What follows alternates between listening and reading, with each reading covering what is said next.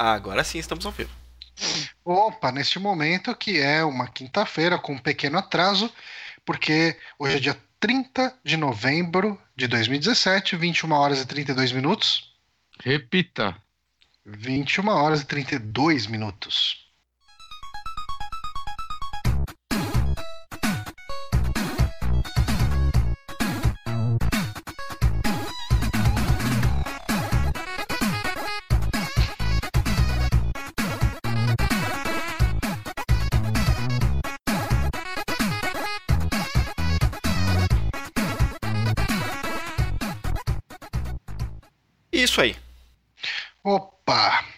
Honório, você corta a gente no vídeo, você deixa a câmera na nossa cara. Você tem que deixar a gente mais afastado, porque se a gente se mexer qualquer coisa, a gente sai. Mas Porque estão. sim, essa é a transmissão ao vivo do Super Amigos Cast, o saque aqui no canal do Super Amigos e a versão gravada para você que baixou a versão em download no nosso SoundCloud. Eu sou Johnny Santos e eu estou aqui com ele, Renato o Honório. E o Johnny ele fez isso só pra confundir, porque geralmente é o Bonatti primeiro, né? Ah, eu tô aqui para confundir. Beleza. Missão concluída. Ok. E o Honório parou. Ah, eu te... Olá. então, é- tá vendo? E eu estou aqui com o meu amiguinho Guilherme Bonatti. Oi, eu ia falar presente, mas doente, mas o Honório tirou toda a abertura. Desculpa, Tirou todo o impacto, né? foi, foi armadilha. Ah, essa frase, eu tô três horas com ela na cabeça. Porque eu tô doente e eu tô presente. Entenderam? Ah, o, o Marvin tá falando. o Marvin tá falando que eu tô a 10 FPS. Na verdade, eu e o Honório estamos. E o Bonatti, É que você o o Honório Bonatti. não tá. O, o Bonatti, o Honório tá a 60 FPS. O Honório é Master Race aqui. Pois é. É o único Master Race. É, Mas novamente. enfim, pelo menos o áudio deve estar bom aí pra vocês, né? Ah, esperamos que sim. Ah, a gente tá com esses problemas aqui de conexão, a gente tá vendo o que, que faz pra ficar melhor, mas como o áudio, que é o principal, tá saindo, ah, aproveitem os benefícios do Alt Tab e todas as janelas que eles Ah. permitem vocês verem. E, Mas e eu e o façam Johnny, eu e o Johnny, a gente já meio que decidiu que o problema é a casa do Honório, ele tem que se mudar, né? Ele tem que se mudar de lá, né, cara? É um É. absurdo. Quando ele morava lá na outra casa, tudo era maravilhoso. Na verdade, ele mudou aí. Na verdade, meu PC pegava fogo na outra casa. Também era É. ruim. É porque você não sabe cuidar das suas coisas. É, eu não sei mesmo. Nossa, gente, é, o programa de hoje vocês podem esperar assim três pessoas ruins, porque estamos todos detonados e destruídos e cansados, mas aqui firmes e fortes. Mas atendendo a pedidos daquela parcela que insiste que nos assiste, nos escuta, porque é uma várzea. Né? Então a, a gente tá aqui pra atender vocês. Pois é, a várzea é sempre uma coisa. Ih, agora meu interfone tá tocando. Olha, é um bom momento. Eu vou, eu vou seguir a várzea e vou atender o interfone. Com licença. Tá. Honório, Então vamos lá. E canta uma música. não, não, a gente vamos continuar. Vamos continuar, vamos Ah, tá. fazer. Você lê o texto aí. Claro, claro. Porque, Bonatti, todo dia tem o quê? Oi! Do dia? É. Do dia tem, tem, tem aquela merda. Que hoje é a minha Pois. doença, tá? Mas também tem outra merda que aconteceu esse dia. Há quatro anos atrás. Que merda aconteceu há quatro anos atrás, Bonatti? Puxa essa merda aí. Mo- morreu o, o Paul Walker. O Paul Caminhante. Pois é, cara. Foi um baque pra todo mundo, pra toda pessoa que coloca neon Ó, embaixo do seu entretenho- carro. Entretém as visitas, aí eu preciso ir na portaria. Vai lá. Cara. Vai lá, vai lá, vai lá. Então, assim, é, eu não fiquei abalado. Assim. hum, Tipo, triste ele morrer e tal, mas assim, eu não ligo pro Velozes e Furiosos, eu mal conhecia o trabalho dele, assim. Tipo, eu tive que pesquisar o nome dele pra ver quem ele era quando ele morreu. É, afet- afetou algumas pessoas mais do que outras. Tem pessoas que levam essa franquia no coração, né? Velozes e É, Furiosos. Basicamente todo mundo que colocou neon lá nos lá em 2006, colocou neon no carro, adora essa parada. Você era uma dessas pessoas? Não, mas eu tenho uma história legal sobre, sobre Velozes e Furiosos, porque eu não tinha carro quando explodiu a, a franquia, né? Quando ela ficou famosona. Você Mas é um eu-. Mas eu ia, tipo, em esses encontros de carros, carros antigos ou carros tunados e tudo mais. Pois é, eu ia. E eu, eu talvez já tinha contado essa história em, ah, no stream de- na stream de terça, então me perdoem quem já escutou, mas quando lançou Velozes e Furiosos 2, que é Too Fast and Too Furious, eu Hum. meu, meu colégio Parei inteiro, meu eu colégio inteiro foi assistir. Eu tava no segundo ano e estudava à noite, então todo mundo foi cabular a aula pra assistir. E uma galera já tinha comprado ingresso antes, assim, dias antes. E eu deixei pra comprar no dia, na hora, e obviamente não tinha ingressos quando eu cheguei. Então a gente comprou ingressos pra Premonição 2, que também estava em Hum. cartaz, pra entrar de- é, é, é, escondido, né? Na, Ah, sim. na sessão. Só que. Nessa época isso era de boa. É, então, nem não é tão de, é de boa pra quem é inteligente. Uhum. Pra eu que sou burro, eu não notei que tinham duas partes que não se conectavam no cinema. Que um lado tinha a sala que tinha Premonição 2 e outro lado tinha a sala que tinha a porra do Velozes e Tem Furiosos que 2. comprar do filme do lado, cabaço. Cara, a gente fez um puta escarcel, falou que a, a moça do caixa que vendeu errado, que a gente tinha pedido uma coisa, ela tinha dado outra. E aí a gente conseguiu o nosso dinheiro de volta. Com o nosso dinheiro a gente comprou pipocas e refrigerante e tudo mais. E aí, com a minha sobrinha, que estava também assistindo, mas ela tinha o ingresso, comprado há muito tempo, ela ficou entrando e saindo, nos trazendo ingressos já carimbados pra gente entrar como se a gente tivesse saído pra comprar pipoca. Mas, mas peraí, ela saiu pedindo pras pessoas lá dentro? Não, ela tava com uma série, com um grupo, outro grupo de amigos que já tinha comprado antes. Ah, e sua a, sobrinha tem sua idade. a minha sobrinha tem a minha idade. E, Hum, e aí, só. cara, a gente entrou no Velozes e Furiosos 2 de graça, nessa sacanagem. E teve gente que não conseguiu, que assistiu o filme da escada. Porque tinha vendido, tinha muito mais gente fazendo a mesma coisa que a gente. Eu- e eu quem pagou teve que assistir na escada, cara. disso. Eu já vi gente na escada nessa época. Era meio normal, na verdade, né? É. Eu, O pessoal. eu tenho a impressão que eles vendiam ingresso a moda caralho, mas provavelmente era muita gente fazendo Cara. isso daí eu que era inocente. O pessoal da escada tava bem nervoso, viu? Vou te falar. E aí entrou. Ah, claro. Entrou gerente, lanterninha, tudo com lanterninha mesmo. Eu nunca tinha visto isso, sabe? Dando lanternada na cara das pessoas. E a gente tinha tretado com o gerente pra conseguir nosso dinheiro de volta. Então a gente ficou bem abaixadinho, bem quietinho, assim, sabe? Embaixo com- das cadeiras. Cara, com muito medo de ser pego, velho. Tipo, molecagem total. Muito idiotice isso, cara.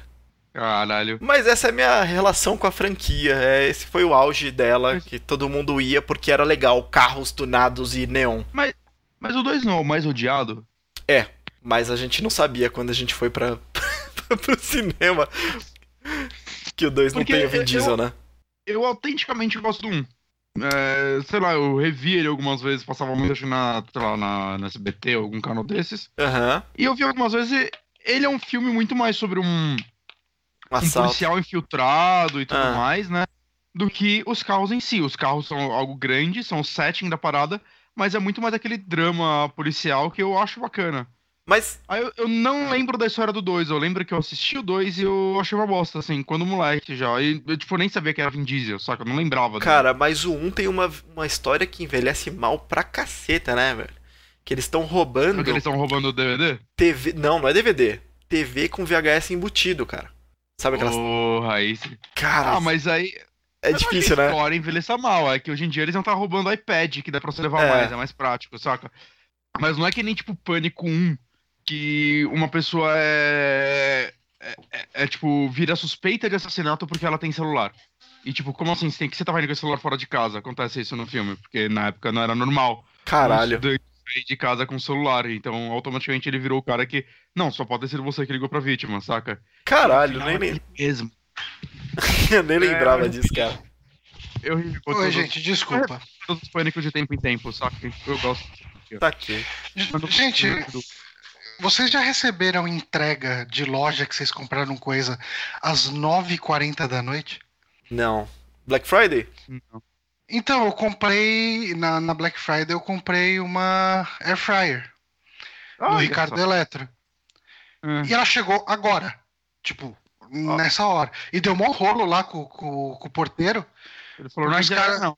Olha Que só. o cara chegou e falou, né? Não, você tá fora do horário comercial, preciso falar com o morador antes de receber a entrega, né? Aí o cara falou, disse que o entregador virou e falou: ah, eu vou fazer, não, não tenho nada que ficar esperando, não. Vou largar isso aqui no chão e vou falar que você não quis pegar e não sei o que. Os caras ficaram batendo boca lá, o, o porteiro e o entregador, cara. Então, oh, mas... depois, depois eu vou fazer uma reclamação com a Ricardo Eletro sobre essa situação, porque o cara chegou aqui nove e meia da noite para entregar coisa e, e, ainda bate boca com o porteiro. Tipo, é... só porque o porteiro quis me interfonar para saber se estava esperando alguma coisa, eu nem sabia, uhum. eu, eu tipo, nem lembrava, sabe? Então eu falei, porra, tipo, você vai para receber essa hora. É, essa hora, cara, entregador. Mas enfim, desculpa interromper, vocês estavam falando do quê? Nós terminamos ah, de falar de, de, da merda do dia, que foi a morte do, do Paul Walker. Mas é isso, hum. ninguém aqui, ninguém aqui era mega fã dele, né? Então. Não. Ele fez mais o que além de Velozes e Furiosos? Eu só sei isso. É, ele fez alguma coisa, cara, tenho certeza, porque. Ele é, fez é, alguma coisa. É bem possível é, que sim. Mas talvez ele tenha sido um ótimo pai, um ótimo irmão, um ótimo filho, a... uma pessoa maravilhosa e mora, vai morar para sempre nos nossos corações e no sorriso de cada criança. É isso mesmo, isso mesmo. E no escapamento de cada carro tunado. Muito bom. Oh, eu só quero ah, falar que eu tive uma experiência com correio boa. Conte é... a sua experiência. É a, a Ana me comprou uns livros no, na sexta à noite na Amazon. Entregaram domingo, cara. Eu fiquei surpreso. Coisas ah. não chegam de domingo também. Eu vejo isso como uma experiência boa. A Amazon sempre amorzinho comigo. É, eu recebi uma, uma encomenda também domingo. Não foi tão rápida, na verdade foi até atrasada, mas eu uhum. fiquei surpreso de receber domingo. De... Sábado você recebe, ainda dependendo do transportador, ou até Sedex, às vezes entrega de sábado, mas, cara, Sim. Domingo eu nunca tinha recebido. Ainda não, mais, tipo, uma compra com Domingo aqui feita... no prédio eles sábado. não recebem. Sexta já era quase, já era quase ou depois da meia-noite. Foi a hora que a gente chegou em casa. Então, cara, parabéns, Amazon. Continue assim. Patrocina a gente. Sim, paga nós. Maravilha, então. Então acho que a gente pode ir para a sessão de indicações? Claro! Ok. Eu vou começar com a minha indicação aqui, que é uma série que Uh, eu fiquei sabendo dela por causa do Overloader, né? Uma indicação do Rick Sampaio lá no, no Bilheteria, que é o podcast deles de coisas que não são videogame. E eu achei meio curiosa a premissa da série e eu fui ver, né? É uma série, uh, ah, para quem não sabe, é uma série da HBO. Ela, é, ela tem como produtora executiva, produtoras executivas e atrizes da série, a Nicole Kidman e a Reese Witherspoon. Além delas, assim, uh, algumas das personagens principais que tem ali, uh, tem a, a minazinha do, do Divergente lá, como é o nome dela? Shailene Woodley, acho que é esse o nome Divergenta. dela. É, Divergenta. tem lá, Divergenta. E, enfim, assim, é até um, um elenco muito bom, assim, e, e, é uma série muito sobre, entre aspas, cotidiano. Uh, é uma série sobre vida de mulheres, uh, hum. essencialmente. E, assim, eu gosto da forma que ele conta a história, né? É, você tem, uh, no, ao longo do filme, ao longo da série, desculpa, são, são só sete episódios, né? Ela é bem curtinha e ela se fecha em si mesmo, então é, eu acredito que não vai ter uma segunda temporada, até onde eu sei. Uhum. É, ela é baseada num livro, então a história do livro é fechada nos sete episódios, assim. Mas basicamente assim, a série já começa com pessoas dando depoimentos sobre um assassinato. E um assassinato que aconteceu numa festa e assim, todos os personagens principais aí da, da série estavam nessa festa. E as pessoas que aparecem dando os depoimentos, isso eu achei uma sacada genial. É tudo figurante, personagem assim, terciário, assim, sabe? Aqueles personagens que você vê no cotidiano da série, mas nenhum dos protagonistas da série aparece dando os depoimentos. Então você fica a série inteira sem saber quem morreu e quem matou, né? E basicamente assim a história ela tem uma história que você sabe que vai culminar nesse evento que é a morte de alguém de alguém conhecido por alguém conhecido numa festa e ao longo disso você vai acompanhando dramas de cada uma das personagens, é muito mais focado nas personagens femininas do que nos masculinos. É, E assim, cada personagem assim tem. Uh, eu acho que eles são muito bem trabalhados. Por exemplo, a, a Reese Witherspoon ela é uma mãe de duas crianças, né? E quer dizer, de uma menina já uma adolescente, né? E, e uma criança. E ela tá no segundo casamento dela, por assim dizer. Só que ela ainda tem um convívio forte com o ex-marido dela, que tá namorando com. tá casado com uma menina muito mais nova, que é a filha do, do Lenny Kravitz. Hum. Uh, Zoe Kravitz lá. Uh, a Nicole Kidman, eu acho que é a história que mais prende atenção, porque ela é uma mulher uh, que ela era uma advogada uh, mega competente e tal, e ela abriu mão de toda a carreira dela para cuidar dos filhos.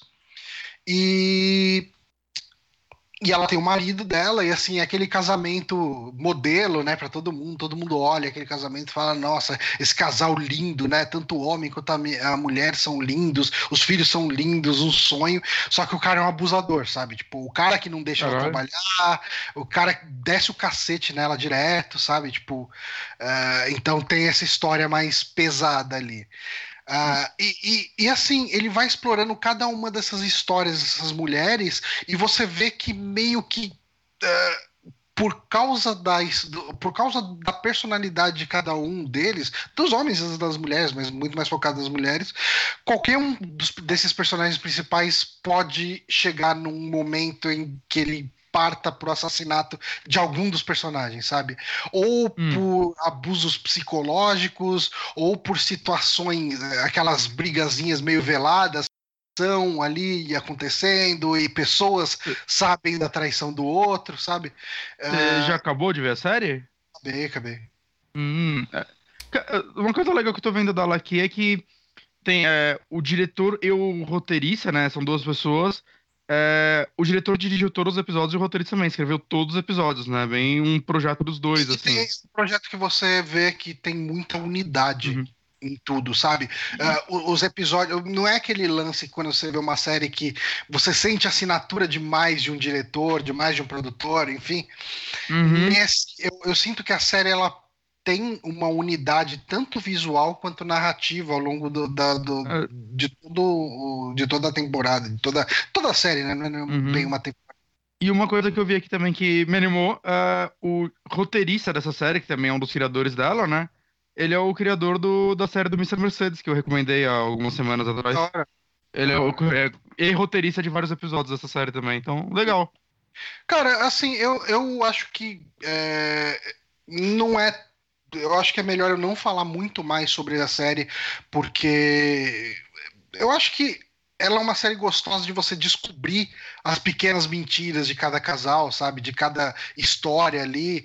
Uh, uma das primeiras histórias que acontece que te intriga quase até o final da série.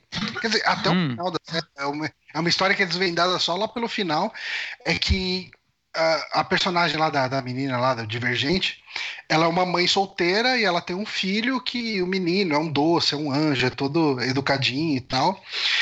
E daí uma menina, é, é ela, ela ela toma uma mordida, um... não, ela é enforcada, sufocada, sabe? Tipo, como se fosse estrangulada, entre aspas, por, hum. por uma outra criança, não estrangulada até morrer.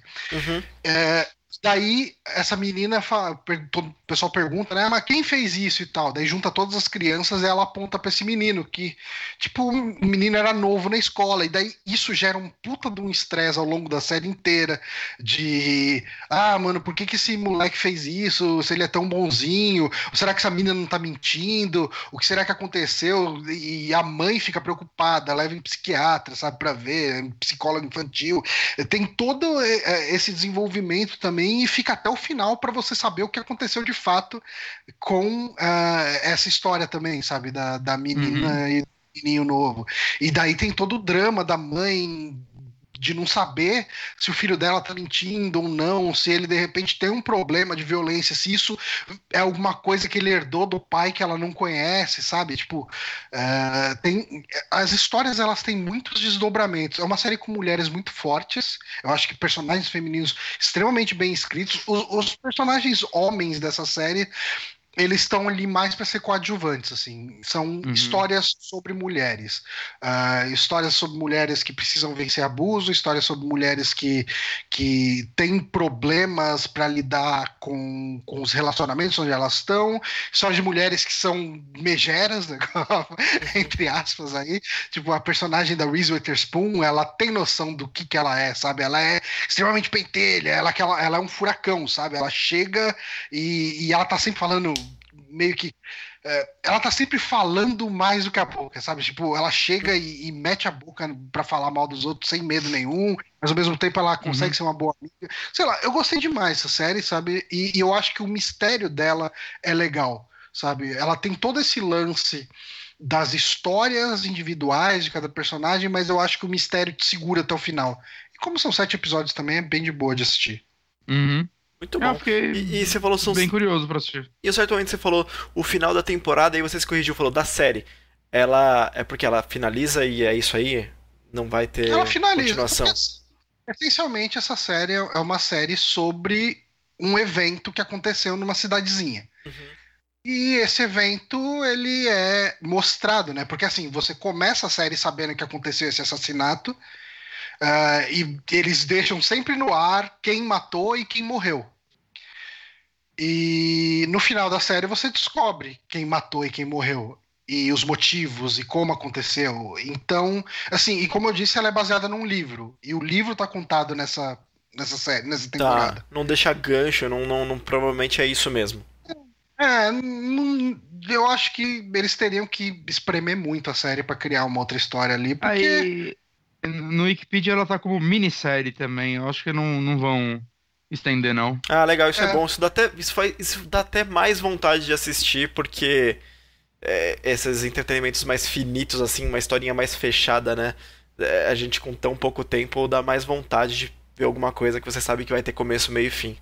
Então, muito legal. Uhum. Eu vou, vou provavelmente vou eu, atrás. eu recomendo, inclusive, eu não sei qual é o gosto da Dani, né, para séries e tudo, mas é uma série boa pra acompanhar com, com a namorada, com a esposa, com a, com a mulher e tal, Hum. porque são personagens femininos. É uma série bastante feminista. Uhum. Ah, mas uh, não necessariamente militante. É uma, é uma história sobre mulheres e, e contando bem história de mulheres, sabe? Tipo, ela em nenhum momento ela chega e levanta uma bandeira de que todo homem é um escroto, sabe? Tipo, tem personagens homens ali que, que são ah, mostrados como um cara que tá apoiando, um cara que tá dando força e tal.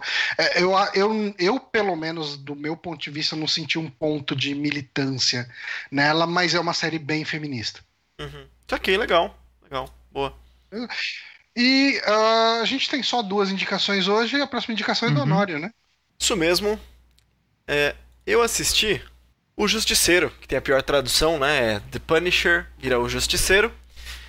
Eu assisti. Eu acho que, é eu acho que é um É, nome que. Não, é porque. É o, o É porque, não, é porque vai contra a- o lema dele. Que ele fala, eu não faço. é, eu não faço justiça, eu puno.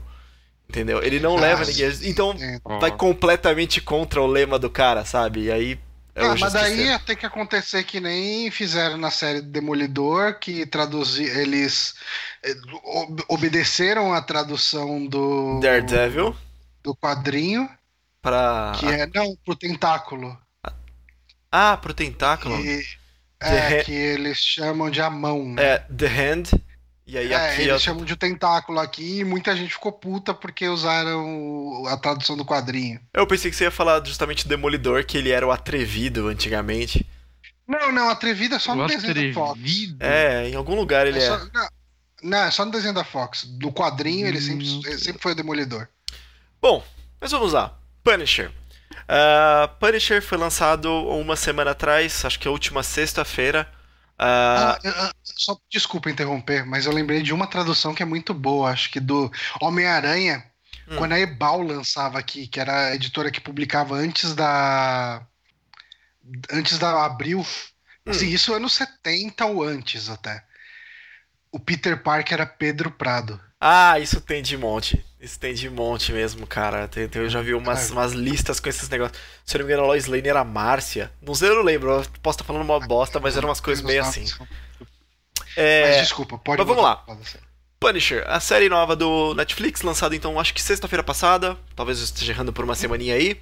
Ela é, é uma série que não estava dentro da, do planejamento do Netflix e da Marvel.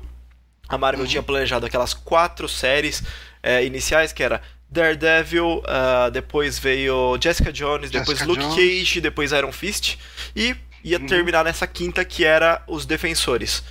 Mas na segunda temporada de Daredevil apareceu o Punisher. E ele teve um arco legalzinho nos primeiros quatro ou seis episódios, se eu não me engano. E todo mundo Ô, gostou ô, tanto. ô, Honório, você que, você que é o grande consumidor de coisinha de herói, Hum, você assistiu todas as séries da, da Marvel, da Netflix? Eu estou em débito com Defensores, mas tá na lista aqui. E se você fosse ranquear aí, vamos colocar Punisher no meio aí. Punisher Da no meio. pior pra melhor. Ah, da pior. Pior pra melhor. A pior é Luke Cage. Depois Iron Fist. Caralho. Depois Jessica Jones, mas eu já considero muito boa a Jessica Jones, eu já gosto bastante. Ah, depois Punisher, depois Daredevil. Olha. Ah, Bom, bom, bom. E. Apesar de eu gostar mais de Jessica Jones do que de Daredevil. É. Pô, eu gosto Eu muito, da- tenho eu gosto muito da coreografia. mentais contra isso. E. Mas eu quero já então emendar uma pergunta, só uma coisa. Ah, Eu, eu vi até a segunda temporada de Daredevil, eu não vi Punho de Aço aí, Punho de Ferro, Punho whatever, Pode- nem Luke Cage, nem Defensores. E honestamente eu sinto que eu não tô afim de ver essas séries, porque ninguém fala bem delas mesmo e pula tudo. série do trabalho. Pula tudo. Não, link não algum. é linkado. Assim, é, não existe uma introdução do Punisher. Então a introdução está na segunda temporada de Daredevil. Você tem que ter Ah, assistido. Se você pular, é, Uhum. falar assim, eu não assisti Daredevil, eu quero assistir Punisher, você vai perder muita coisa. Ah, mas Daredevil é todas bom, as outras não tem link, não tem conexão nenhuma, não é mencionado. Não tem nem aquele floreio que eles fazem, sabe? De fazer uma menção de alguma coisa. Essa é bem Hum. focada só no Punisher mesmo. Olha só, isso é bom, hein? Isso. eu, eu acho que essa salada de fruta começa a cagar tudo. Isso é muito bom, eu, eu gostei bastante disso, porque ele ele não é da mesma patotinha, ele não é o herói, sabe? Tem que teria de forçar muito pra fazer ele funcionar junto com os defensores. Tem Porque ele é bem diferente. lá do, do Demolidor, né? Acho que é a maior ligação. Ela é, parece ser bem principal porque ela tá nos posters e tudo mais. Sim, a Karen, Karen Page, eu esqueci o nome É. da atriz. Ela é eu não vou falar que ela faz o link, porque não é como se tivesse algum link pra história do Demolidor. Uma história não tá afetando a outra. Mas como ela saiu do Demolidor, ela entrou como um personagem coadjuvante aqui e ela faz um papel legal pra todo o roteiro, pra como ele funciona. Mas vamos lá, vamos falar Uhum. de um pouquinho do, do plot do negócio.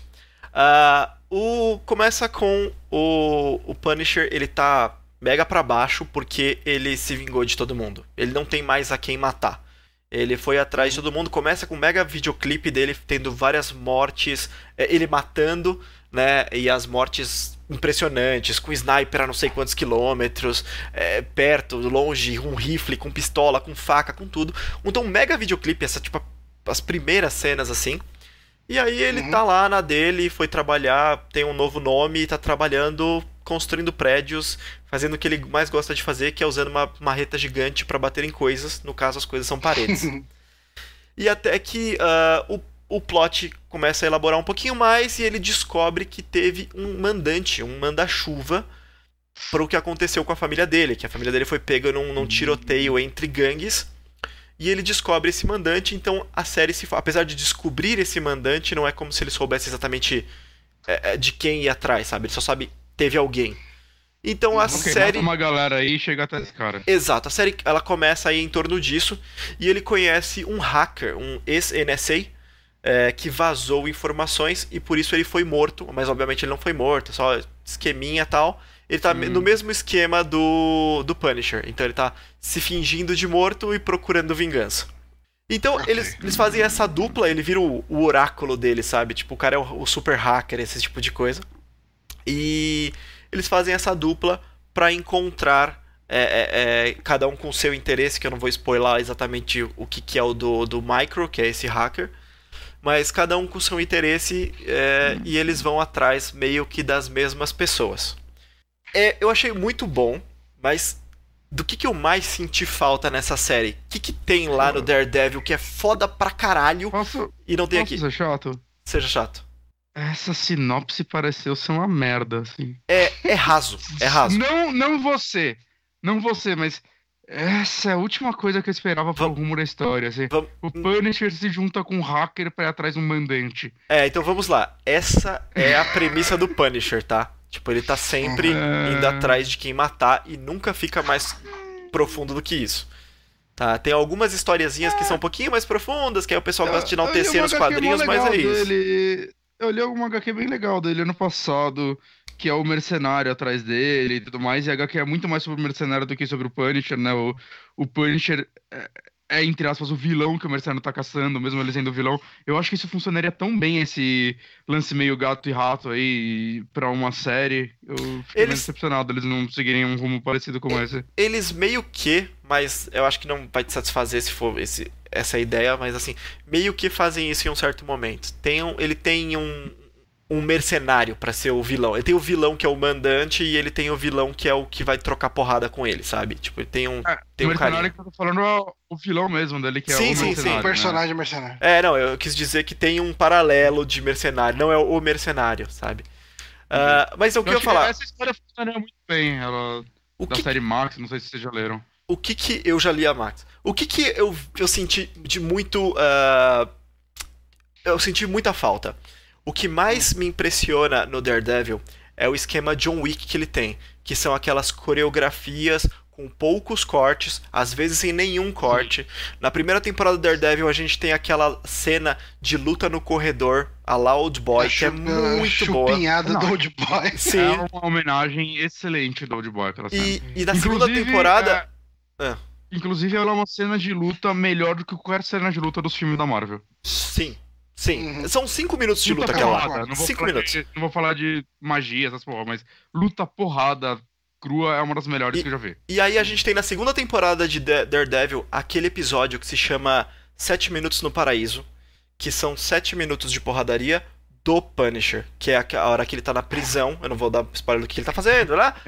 Cara, essa é uma das melhores porradarias que tem. É, é muito bom. E eu senti muita falta dessa coreografia disso. Não tem. Não tem. É tudo muito jogado, é tudo muito genérico, muito tirinho, muito.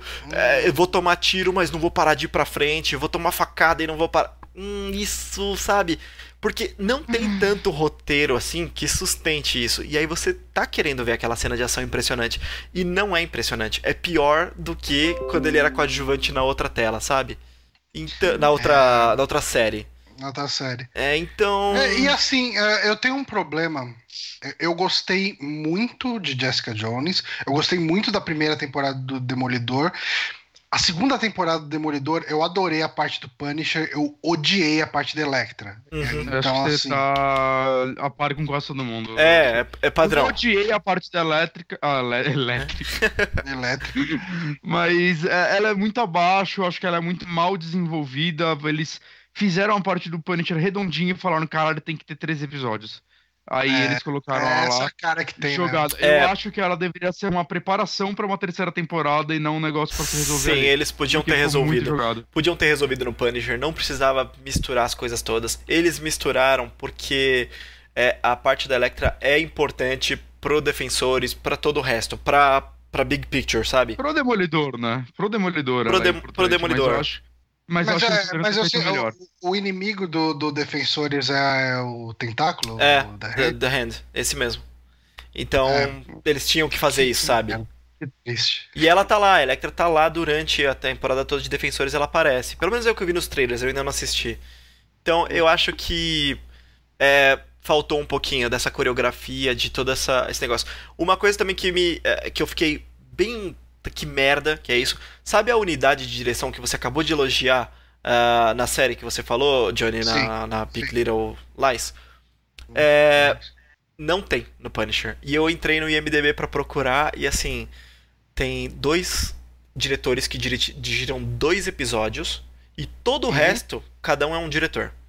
E tem umas É. coisas que não faz o menor sentido. Tem uma porra de um episódio que esse eu fiquei realmente com raiva, eu achei uma merda o episódio, tá? E detalhe, gente, eu gostei da série, tá? Mas assim, esse, esse é uma merda. Acho que é o nono episódio. Que é aqueles episódios que começam. É, o, aconteceu alguma coisa, você já sabe o que aconteceu. É assim, ó. Eu vou falar, vai parecer que eu tô falando mal da série que você acabou de indicar, mas é que eles fazem isso muito mal. Uhum. Já, o evento já aconteceu e fica voltando no flashback na perspectiva de cada personagem para falar o que ele estava fazendo naquela hora e contando a versão daquele personagem. E então, essa é uma ideia cara, que funciona, bem executada, funciona bem. muito boa. Mas se você não consegue comprar aquele problema, aquele evento, aquela situação, você ficar voltando no mesmo evento durante o episódio inteiro fica cada vez mais não, chato. E assim, é, eu posso estar errando por um ou por dois é, episódios, mas assim, é no nono. Cara, você já estabeleceu uma maneira de contar uma história, de contar o roteiro. Às vezes é legal quebrar, mas você tem que fazer isso muito bem para ser legal quebrar. Porque uhum. ele quebra a estrutura da série, sabe? Você fala, cara, tem cara, um episódio. Toda, toda vez que alguém menciona um episódio que foge da curva, eu lembro de um episódio de Breaking Bad, que se não me engano chama Fly. Ah, que é um episódio que tem a mosca, cara. Eu acho esse episódio tão foda, cara. E ele, ele é, é maravilhoso. ele é tão diferente de todo o resto da série. E, mas ele é um dos episódios mais criticados. Assim, muita gente fala que esse episódio é inútil, essas pessoas não entendem Breaking Bad. É, Assistiram errado. É, Assistiu errado.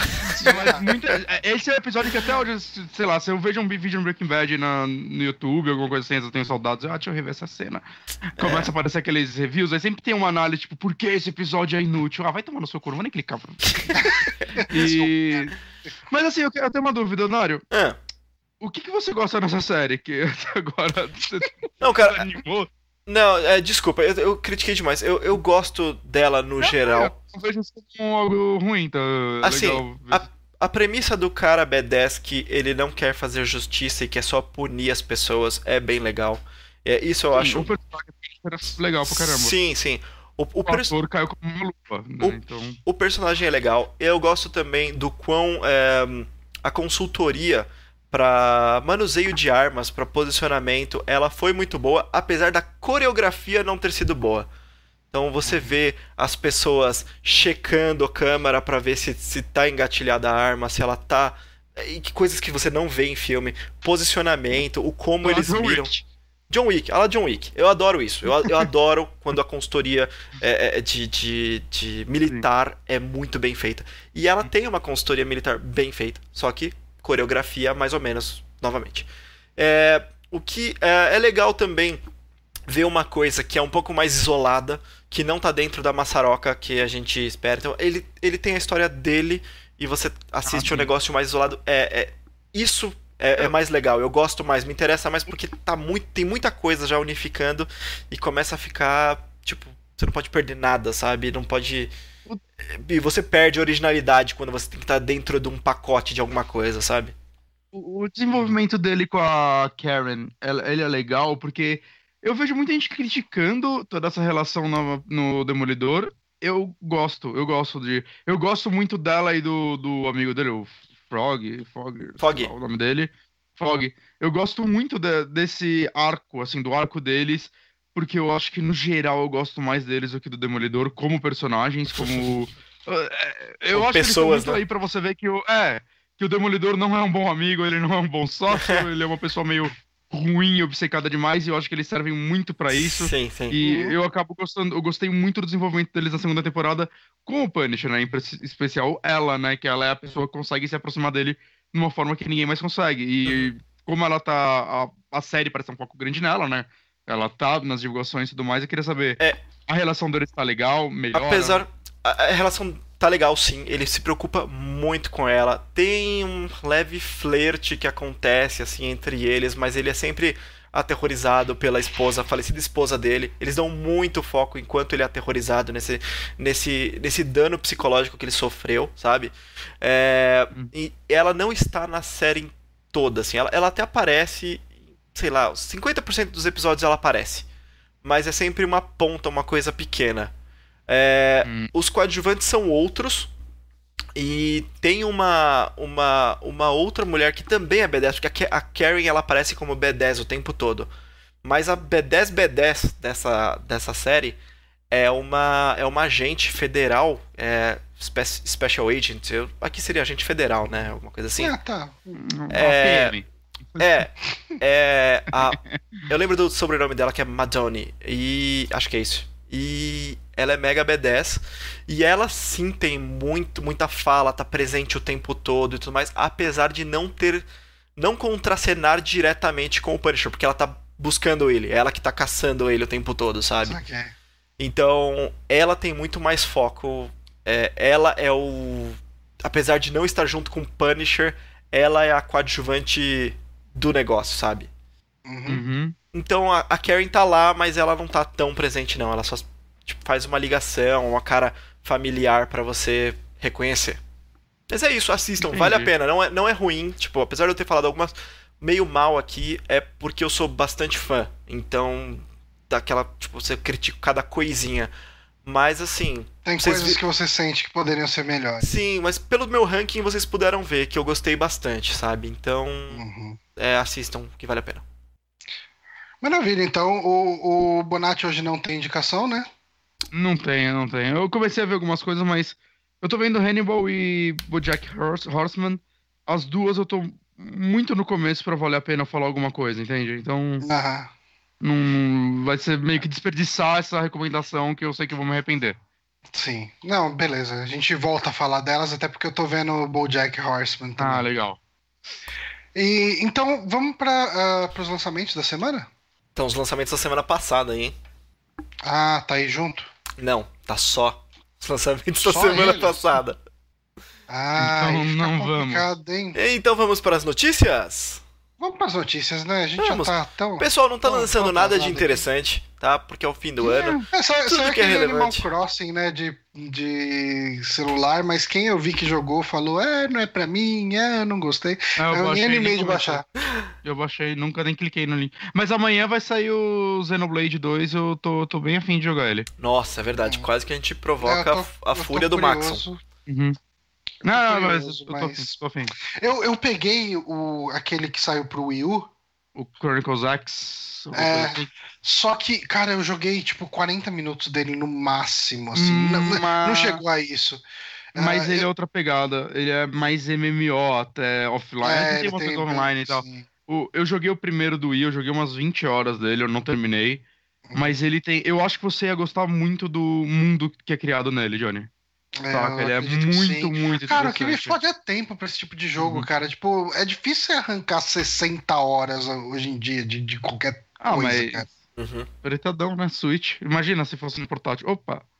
Opa, não, é agora que você Uhum. mencionou. Porque assim, eu, Você joga, jogou eu, gos- pouco eu gostei de, eu gostei de Mario Odyssey, mas depois de ter terminado ele, eu tô sentindo, eu tô me sentindo muito pouco compelido a ir atrás de todas as luas, sabe? Tipo, Hum, eu falei, não, ok, eu tive uma experiência legal, os mundos são divertidos, tudo, mas eu não tô. Não curti o suficiente pra chegar e falar, não, vou zerar tudo, vou pegar tudo aqui e tal. é, eu tô indo bem de boa nessa. Eu- É, de repente, pegar ele não seria uma má ideia, viu? É, tipo, ele é 170 na, na, na África. na eShop da África do Sul? Isso. É, E tem a versão com, com Season Pass e tal, mas eu acho que o jogo em si já deve ter conteúdo Ah, bastante pra puta, você é. não precisar disso de imediato. Sabe que jogo menos. que eu queria que saísse pro Switch? Hum, todos. Ni- Nier Automata. Aí eu ia jogar. sim. É, ia ser uma boa mesmo. É, mas Eu só não- queria, eu só queria o Virtual Console. Eu só queria muito. Puta, um Virtual Console também vai ser uma boa, viu? É. Só eu- Principalmente se Uhum. sair uns, uns RPGzinhos japoneses do Super NES. Outro dia eu falei que eu tava Hum, maluco pra sim. jogar Pokémon Yellow, cara. Puta, se eu pudesse jogar Pokémon Yellow no meu Switchzinho, ia ser tão maravilhoso. Você não tem 3DS? Não, não tenho 3DS. Caramba. É verdade, eu ia até te emprestar. Tá com o Márcio meu ainda. Não volta mais. Mas enfim, vamos para as notícias. Vamos. Vamos. Cara, teve. ah, a gente teve nas últimas duas semanas, né? A gente, semana passada a gente não teve um programa de notícias, né? A gente teve uma entrevista com o Arthur Palma, que é o diretor uh, o co-diretor, né, junto com o, o Marcos Vinícius Garrett, uh, do documentário 1983. Então a gente acabou não comentando algumas notícias importantes que rolaram na semana passada. E eu acho que o que foi o maior reboliço das últimas duas semanas foi justamente a questão do, do todo o backlash que teve em relação à, à parte de microtransações no, no Battlefront 2, né? no Star uhum. Wars, e isso impactou de várias. Eu não lembro se há duas semanas atrás a gente chegou a comentar alguma coisa disso. Comentamos.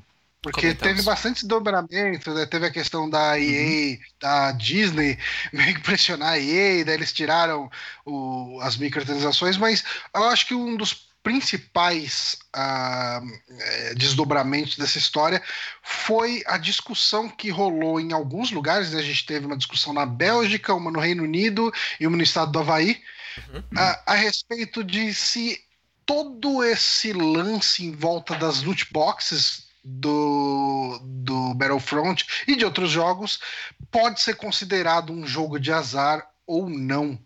Uh, eu, Honório, você quer de repente trazer à luz aí alguma uh, algum dos detalhes dessas informações aqui, porque na Bélgica primeiro foi anunciado lá como que a que um ministro falou que loot box era era é, gambling, é, tinha que ser. Ele levou, ele, mas daí ele levou a comissão de, de, de jogos, né? É uma, é uma notícia meio, meio confusa, porque eu pesquisei sobre isso, mas em todo lugar é meio confuso, porque fala sobre banir na Europa, como quem tá vendo o stream pode ver, que é o ministro da Bélgica, leva para banir na Europa, mas ao mesmo tempo ele leva numa comissão de jogos da própria Bélgica. Não é alguma coisa centralizada. Então ficou um pouco confuso sobre uh, o quanto isso afetava, sabe? O quanto essa denúncia é, desse, desse ministro afetaria. Mas eles começaram a analisar e ele uh, falou bastante sobre uh, duas coisas que ele acha que é uma mistura, uh, apresentando que é uma mistura de dinheiro e adição. Como é o nome disso? Addiction? É, é vício. Vício. Vício. Né? E, desculpa, mas assim, eu vou já colocar minha opinião aqui. Claramente é. Né? Então você tem hum. pessoas que colocam dinheiro muito muito dinheiro nessa porra para tentar pegar cada vez o melhor loot. E o problema é, disso tudo é o quão disponível isso tá para as crianças, né? O, a, o negócio que permeia isso tudo é que geralmente as empresas elas elas se escondem atrás, e esconde talvez seja a palavra errada, mas elas, elas garantem a idoneidade delas, garantem a, a falta de responsabilidade delas, se protegem. Com, com, se protegem com os termos de uso. Aquele que ninguém lê e dá ok. Aquele que a criança dá ok sem o pai saber que tá dando ok. E aí é responsabilidade. o pai dá ok pro filho. É, é aquele, aquela responsabilidade que o pai deveria estar tá olhando o que a criança tá fazendo e tudo mais. E aí fica nesse limbo que, ó, ninguém tem responsabilidade porque eu coloquei essa mensagem aqui e tudo mais. E aí é isso. Basicamente, crianças têm acesso a gambling. Crianças têm acesso, acesso eu acho a esse uma tipo parada muito bizarra, então, porque é que... os termos de uso. Não. Os termos de uso é uma parada que você lê após você já ter comprado o produto. E se você coloca não ali, você não usa seu produto que você comprou. Então eu não, não sei se. Saca, já é errado a forma como. Alguns serviços é... não tem refund, né? Ah, então. Comprei o produto. Ah, é, você, então você acabou de vender sua alma, você aceita? Eu, não, não aceito. É, então se fode aí. Eu, provavelmente eles talvez devessem que mostrar essa porra antes de você comprar o produto. Quando você vai clicar em comprar, aparece os termos de uso. Hum. Já seria uma. Não que a gente fosse ler e que isso mudasse algo, mas eu acho que pelo menos Even... essa proteção faria mais sentido. Eu acho que eventualmente a gente vai começar a ver selos nas capinhas dos jogos e em qualquer página de venda, uhum. alguma coisa assim, é, que é inclu uma das discussões gambling. que rolou é, eu, não, eu não sei se vai ser usado como gambling propriamente dito, porque eu acho que existe uma pequena diferença aí entre o gambling. Uh, eu acho que ele é tão gambling quanto um álbum, quanto uma, um envelope de figurinha pode ser. Uhum. Porque eu acho que no gambling você ainda tem a, a, possibilidade de comprar e não ganhar nada. Sim. É, Sim. É, e, é, e deixa eu. Assim, e perder, é, tipo, você tem o lance de perder tudo. Aqui você está comprando um pacote de figurinha. A loot box nada mais é que um pacote de figurinha. Você vai comprar geralmente na intenção de tirar aquela figurinha mais rara, aquela figurinha brilhante, aquela coisa que, que completa o seu álbum, mas você vai tirar aquela figurinha que você já tem 15. Porque, enfim, porque mas... Uhum. existe o, o, o fator de raridade não é feito à toa. Mas tem um outro critério aí que foi o critério usado pelo Reino Unido, pela comissão de, de gambling que eu sempre esqueço o nome, do Reino Unido, que foi é, para definir que eles não são é, gambling, não são. Como é o nome disso em português? Pelo amor de Deus, me ajuda? É, Jogo de azar. Jogos de azar. Não são jogos de azar, porque você não tem uma relação direta do resultado do que você conseguiu com o dinheiro. Você não consegue resgatar dinheiro desse resultado. E você não conseguindo sim, resgatar dinheiro é o, é o exemplo do pacote de figurinha que o Johnny falou. Você não sabe exatamente o que você está comprando, exatamente o que você vai receber, mas você comprou aquilo sabendo que o mínimo que pode vir, a pior coisa que pode estar ali dentro, você aceita porque você está comprando e é, é, um produto. Mas uhum. eu acho que, assim, apesar de eu, de eu, ter defendido aqui o ponto de que eu não acredito que seja gambling, não acredito que seja jogo de azar, eu acredito que ele seja uma categoria de alguma coisa muito parecida com jogo de azar uhum. e que Uh, é, é, complicado. Às vezes eu me sinto o velho, né? Aqui falando, porque parece aquele pessoal que ficava com tochas indo atrás de, de estúdios para que fossem postos selos e banimentos em cima de jogos, mas eu acho que não é isso. Eu só acho que deve ter uma conscientização maior, principalmente em cima dos pais, a respeito do que é esse lance de loot é. box é. e, e, e, que isso deveria ser claro. Como, é, é, assim, quem leu né, o Console Wars, é, ou quem já estudou sobre é, esse momento da indústria dos games, leu alguma coisa sobre isso, de como o lance lance da, dos ratings de jogos foi uma iniciativa conjunta com a indústria dos jogos, né? Porque a indústria dos jogos não queria que fosse tudo banido. Uh, então era melhor você botar um aviso em cima do Mortal Kombat falando que aquele jogo tinha sangue, tinha violência, e daí os pais, os tutores, julgarem, fosse, julgassem, do que de repente botar tudo no mesmo balaio e falar: Ó, oh, Super Mario tá proibido porque é jogo e jogo é violento. Uhum. Então eu acredito que uh, a questão de, desse tipo de microtransação uh, que é, é, um tipo muito específico, né? Você não está comprando. Você não sabe o que você está comprando, né? Você está comprando uma chance de ganhar uma coisa que você quer. E é um bilhete de loteria.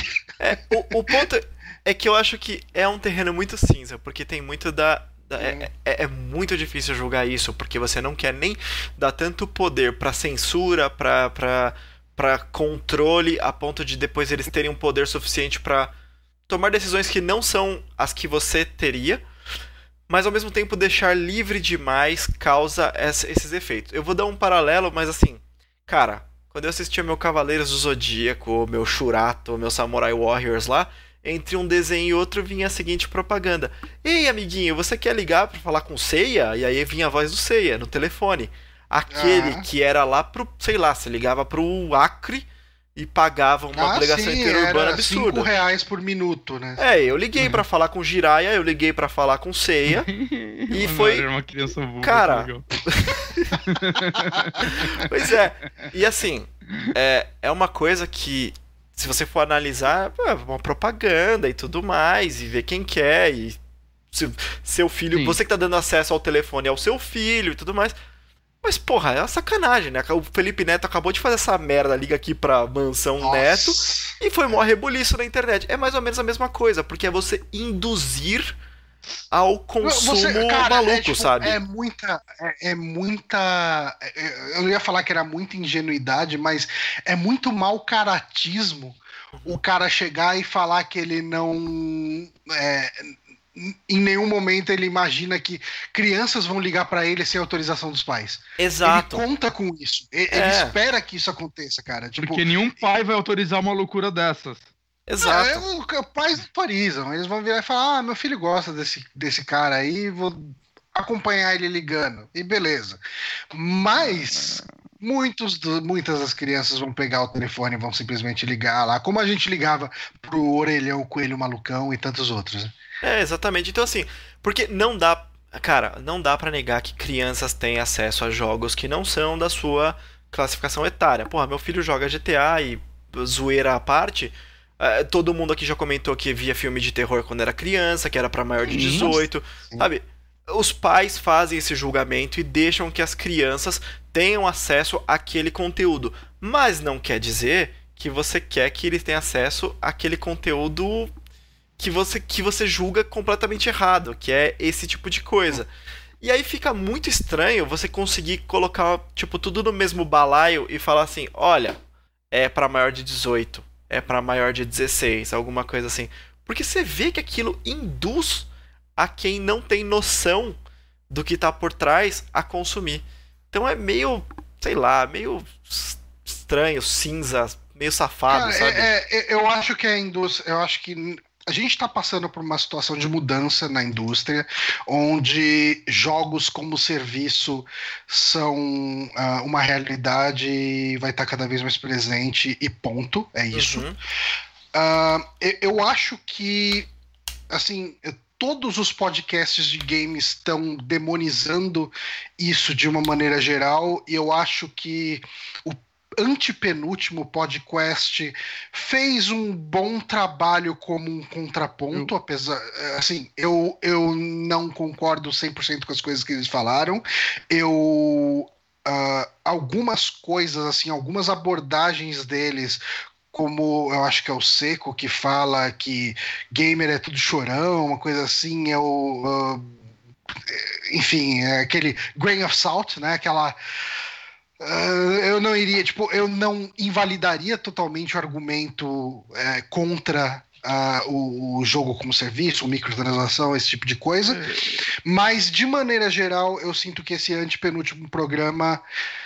Uh, ele deu uma, um contraponto interessante nesse ponto de vista de jogos como serviço, de, do ponto de vista de quem faz jogo. É, o, essa assim, discussão estava bem acalorada no, no, no, grupo do Telegram e mais de uma pessoa, mais de um ouvinte trouxe esse podcast, então vale bem a pena para ouvir e realmente assim, ver os dois lados. Eu, eu acho que ninguém aqui, pelo menos nós três, não somos 100% contra microtransações e coisas do tipo quando elas são feitas de uma forma que não atrapalhe o gameplay em si. Eu acho, por exemplo, jogos como serviço, um jogo que o foco dele é ser online e ele tem que sustentar por ano e tudo mais, não tem como eles se segurarem só com uma venda, é óbvio. Os caras vão ter que pagar servidores todos os meses para sempre. E, e, depois do pico inicial de vendas, eles vão ter assim, outros picos, até com atualizações e tal. Mas, saca, não é como se as pessoas vender 10 milhões por ano ou algo do tipo. Uhum. É, então eles têm que ter outras formas de manter essa comunidade. E eu não acho que, por exemplo, um Overwatch da vida, um PUBG, estejam fazendo isso de uma forma errada. Eles vendem cosméticos, eles vendem coisas que ninguém vai jogar pior por, por causa disso, saca? Ninguém, puta, eu tô em desvantagem real nesse gameplay por causa disso. ou mesmo, ou mesmo tipo. que não seja competitivo, mas que cria uma situação que uh, você tem que fazer um grinding que beira, uhum. beira loucura pra, é, pra terminar é, o jogo. Acho, nesse tipo de ponto, eu acho que eu concordo muito com a posição do Bonatti, mas eu não concordo 100%. Que o Bonatti hum. ele fala. Não, eu acho assim, na verdade eu concordo 100% com o que o Bonatti diz, mas não com o que ele existe, sente. não com o que ele sente, exato. ah, porque o Bonatti ele costuma falar, e eu concordo, esse é o ponto que eu concordo, que geralmente quando os caras enfiam microtransação num jogo, um jogo, por exemplo, com uma experiência offline, como é o caso do, do Shadow of War. Isso. Que uh, eles acabam prejudicando o. Eles forçam o, o, o progresso normal do jogo ser mais lento para compra ser interessante. Uhum. Eu, eu, sou da eu... teoria de que ninguém coloca algo à venda e não tenta te vender ela. Saca? Essa é a minha teoria. É, eu, Alguns eu acho que assim. podem não fazer isso porque, tipo, sei lá, os Assassin's Creed antigo. Tinha microtransação, eu não conheço ninguém que usava aquilo, saca? Pois é. Mas, sei lá, eu, acho sinto, que eles eram só maus exemplos. Jogos, eu sinto ah, que os jogos fossem feitos. Uh, Eu acho que até, assim, no caso do Mortal Kombat X. X não, o 9. No X. O X é o que tem microtransação. Mas o, o 9 também não tinha? Eu acho que não, acho que era só roupinha e personagens da DLC. Porque eu, eu, lembro que tinha algum jogo que foi. Foi o primeiro jogo que teve uma polêmica desse tipo. De se você quiser, você pode pagar para avançar mais rápido. É, eu não lembro uh, qual foi. E, e, assim, só que o progresso natural do jogo não era algo abusivo, sabe? É, então, o assim. X é.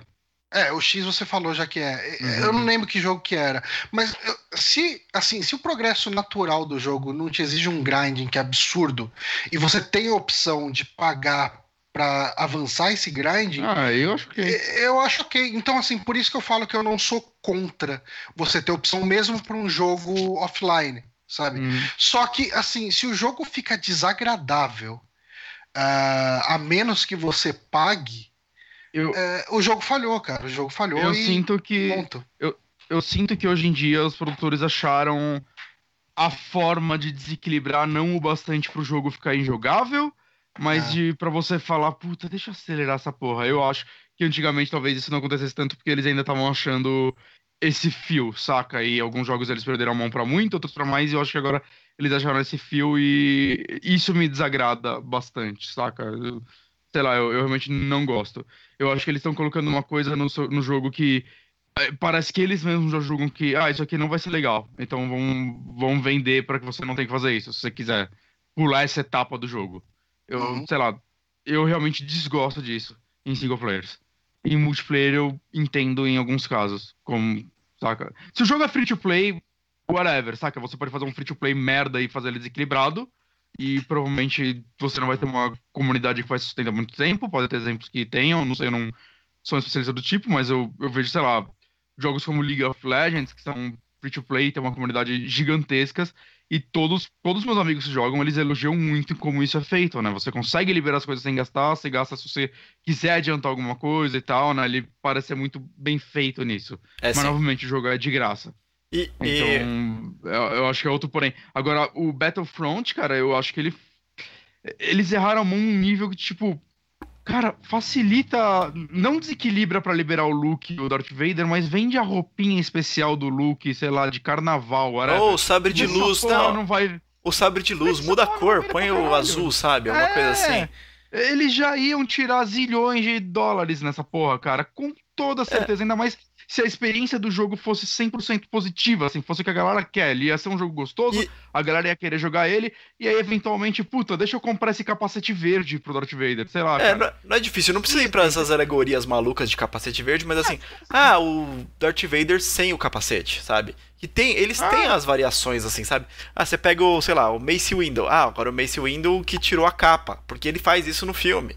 É, o Anakin, agora o Anakin com a cicatriz sei lá, sabe? Tipo, tem várias opções para ah, fazer. Tá.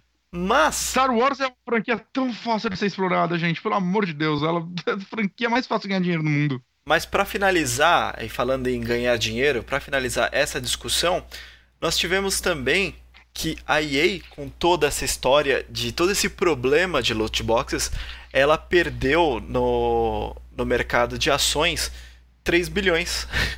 e. Foi 8,5% do valor dela por conta ah. desses, dessas histórias de loot boxes. Então a EA sentiu a porrada onde dói onde mais, dói. que é no bolso dela. Então tenho certeza que assim, agora alguém vai pensar melhor antes de fazer a próxima, né? Eu não acho que a EA deva morrer. Saca? Não, eu não, de maneira nenhuma. Muitos jogos dela. Eu acho que esse é o momento da EA repensar. Eu vi, não lembro quem falando isso e é basicamente o que aconteceu com a Ubisoft, cara. A Ubisoft teve um momento muito ruim, ela não tá perfeita hoje. Uhum. Mas, saca, todas as polêmicas de downgrade que foram além da internet, né? Consumidores começaram a fazer piada com isso, tipo, consumidores normais, né? Tipo, caralho, nunca é igual o que eles mostram, que estranho. Né? Por um momento todo mundo achava que simplesmente não era possível, mas todo mundo começou a ver, caralho, isso aqui tá errado. Né? E eu sinto que a Ubisoft, sei lá, a, últimos, a história do anos, Ubisoft talvez. The Game, né? Que era tudo igual, Exato. só que genérico, a ponto de só colocar uma skin quase, né? E, e ela sofreu ao ponto de, tipo, ela quase foi comprada, lembra? Tava toda aquela. aquele lance que talvez fossem comprar uma porcentagem dela e tudo mais, ela não teria o que fazer a respeito disso e isso poderia mudar tudo que é a empresa. E eu sinto que a Ubisoft hoje é uma empresa melhor do que ela foi, sei lá, Sim, sim. na época que ela lançou Assassin's. Creed Unity.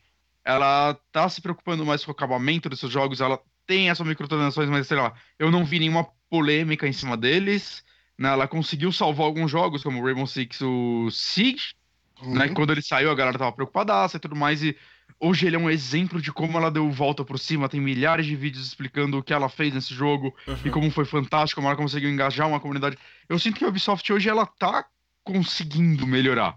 Uhum. Né? E eu acho que a EA, cara, ela tem mais capacidade pra isso, cara. A EA tem uma porrada de empresas dentro dela, ela tem uma porrada de IPs fodas, cara. Ela é dona Cara, eu, eu, eu porra. acho, eu acho que é, eu acho que é bom quando uma empresa toma uma porrada dessa. Tipo, É, é, a, a Microsoft tomou uma puta uma porrada no começo da geração. Ela tá Ah. meio mal ainda, mas a Microsoft, eu acho que ela hoje ela dá um banho na Sony em serviço que ela oferece. Hum. Sabe? Tipo, e, e assim, ela tá tomando uma porrada de, de. Ela tá tomando uma surra comercialmente, é inegável, né? Não tem como.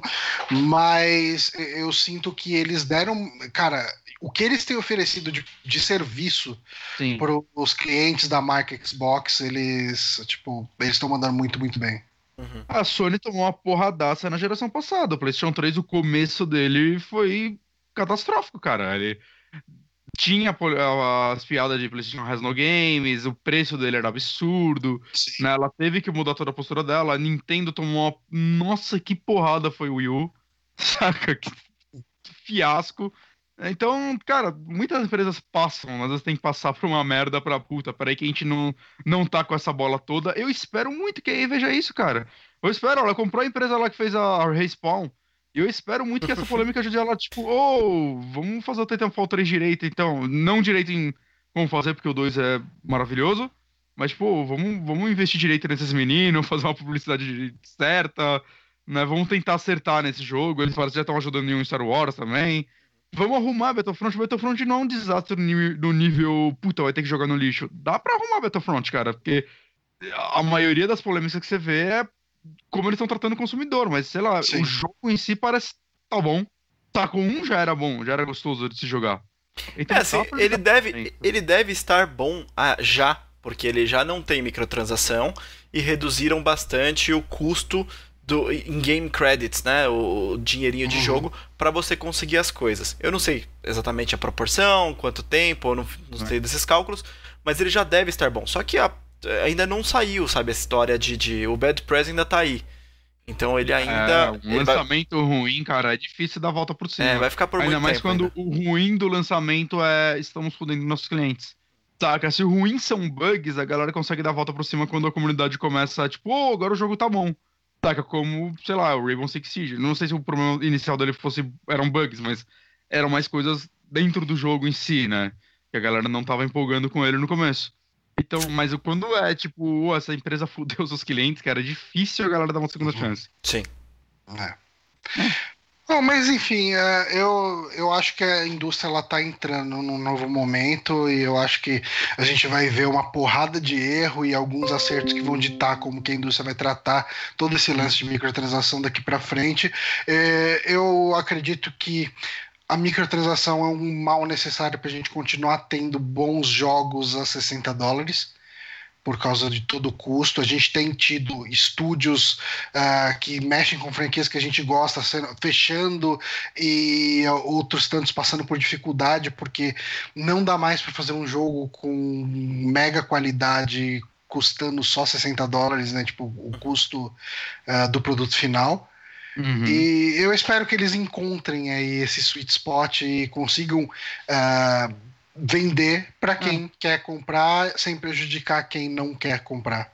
não dá mais pra todos serem grandes em tudo, né? Não dá mais só pra você fazer jogo gigantesco. Já tá inviável isso hoje em dia, né? É, Infelizmente. não tem. Infelizmente não não, às vezes é legal que a galera vai ter que explorar outras áreas, né? Você vê um, um Nier que claramente não teve o orçamento de um Mass Effect, tem. Uhum. né? E a galera tá. Muita gente que jogou, infelizmente ainda não joguei, tenho muita vontade de jogar esse Nier novo. Voltando ele entre os jogos do ano, ele vendeu super bem, né? Parece que o terceiro jogo, não sei se já tá garantido, mas já tem uma, uma chance alta de acontecer, né? Eu vi conversa sobre isso, sendo que o primeiro jogo foi super de nicho. Os caras souberam como se sustentar, cara. E, porra, sei lá, você vê uma franquia como Yakuza sustentando, cara, e Star Wars não vai sustentar. É. Dá, dá. Saca? É, a galera, é só você tem que achar realmente seu nicho. E Star Wars não dá nem pra chamar de nicho, cara. Star Wars é só você atirar certo que a galera vai que nem formiga pegar. Ah, sim, não. Qualquer. Ah, Star Wars é, você precisa errar muito pra É, eles foram um pouquinho coisa. gananciosos demais. Mas eles acertam é. no próximo. É, é, é, é, mega complicado isso. Mas enfim, uhum. vamos pra próxima notícia aí. A gente vamos. falou tanto de podcast. E Giliard, um beijo para você que ouve a gente, tá sempre ouvindo a gente, ele sempre comenta as coisas que a gente fala. E a gente teve aí uh, um anúncio em relação ao jogo da empresa da qual saíram os podcasters, né? Uh, eu acredito que o que é a Hoplon hoje deve ter muito pouco a ver do que, que era a Hoplon na época que o Giliar, o, o Seco e o, o, Igor, o Igor trabalhava lá? Hum, eu, eu, acho que o Rafa trabalhava, o Igor não. É, o, é, o, Rafa trabalhava, sim. Mas enfim. Né? Uh, a Hoplon, né, para quem se lembra talvez aí, o estúdio que eu acho que é o estúdio mais ambicioso brasileiro, né? Eu não consigo pensar Sim. em nenhum outro tão que, que foi tão grande assim, que eles tinham o Taekwondo, que era um, um MMO espacial totalmente brasileiro e era uma, uhum. um projeto mega, mega ambicioso. Uh, eles tiveram algumas reformulações ao longo dos anos aí. E eles estão com esse jogo aí que é o Heavy Metal Machines. E ele é um jogo de batalha online de carrinhos, uh, com uma temática bem metal. E ele faz bastante reverência ao o, o clássico, é Rock and Roll Racing, né? Inclusive, uh, na versão em inglês dele, nós temos aí o Larry Huffman, que era quem fazia a narração das corridas no Rock and Roll Racing, fazendo, né, essa dublagem. Ah, e é na versão em português, a gente vai ter o Detonator fazendo isso. Uhum. Uh, pergunta, o que vocês acham? Eu jogaria em inglês. eu acho, eu acho legal eu o Detonator, mas vai, vai, ser, passou. Vai ser o, o Detonator mesmo personagem ou vai ser o Bruno? Não, Saca, Detonator. Detonator. Detonator. É. é eu não sei, tem que ver, cara. O Bruno pra mim teria o apelo da Peach. É, sim. Não, mas, não, então aqui não, eu não consigo imaginar. O Bruno ele é engraçado sem ser o Detonator, né? Tipo, Sim, ele é, é um excelente cantor quando ele tá cantando sem ser o Detonator e coisa do tipo. Ele tem uma voz bem ampla que poderia talvez funcionar para ser um funcionar narrador. Funcionar uma narração, sim. Não, mas ele vai... de mas é... death metal a metal melódico, cara. É mas é eu, acho, eu acho que no exagero de um jogo desse tipo, eu vi o trailer dele, né? O trailer eu acho que não tá não com a voz. Não tá. É, mas ele, ele, é um jogo tão exagerado e ridículo no bom sentido uhum. que eu acho que a voz do Detonator combina com ele. Tipo, por causa do exagero. Eu acho que pode combinar em determinados momentos, mas o meu medo é ficar enjoativo rápido. Uhum. É aquela piada que estraga rápida, saca? Porque é. eu acho que se isso acontecesse há 10 anos atrás, uh, o hype seria maior. Eu acho é, que. Ah, essa é exatamente a minha posição. Sabe essa que você tá falando? De ficar enjoativo rápida? Então, ah. cara, Massacration foi muito engraçado, foi muito legal.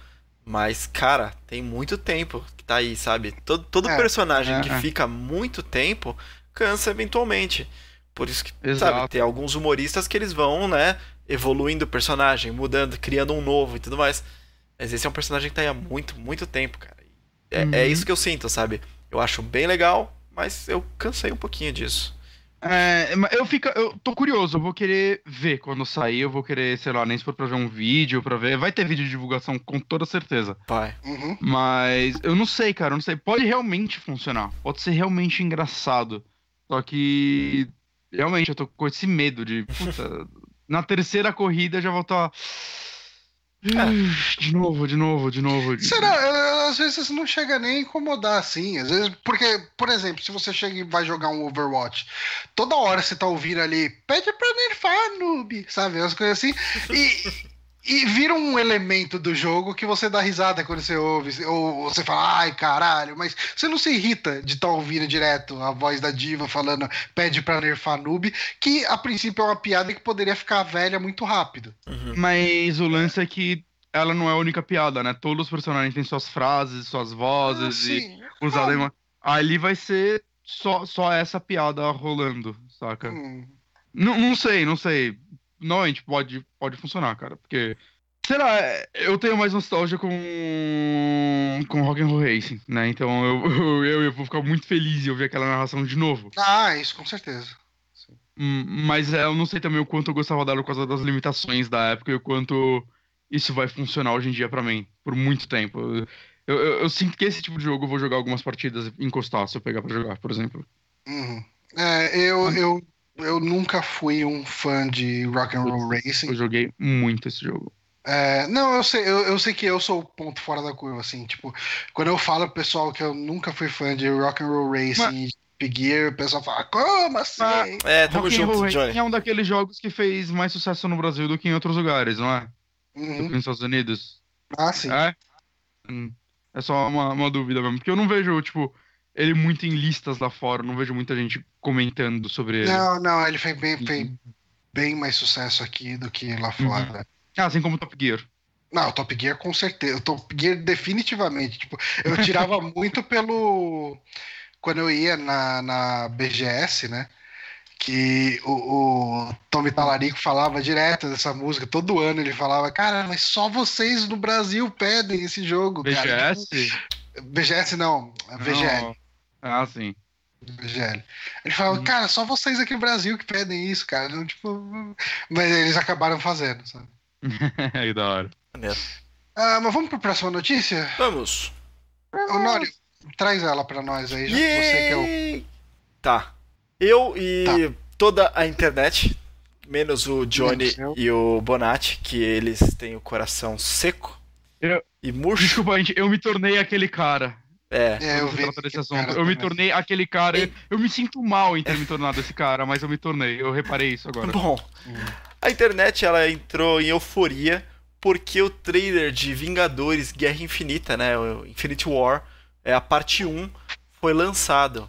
E aí tivemos Tá igual dos outros filmes da Vingadores. Desse Não, trailer. não tá. Tá maior. Tá, tá, tá, tá- Tem tá mais. maior. É, é um trailer que faz parecer que o filme é muito mais sério do que ele vai ser. Aham. Saca? Uhum. O tempo todo, olha só esse clima e os heróis estão caindo.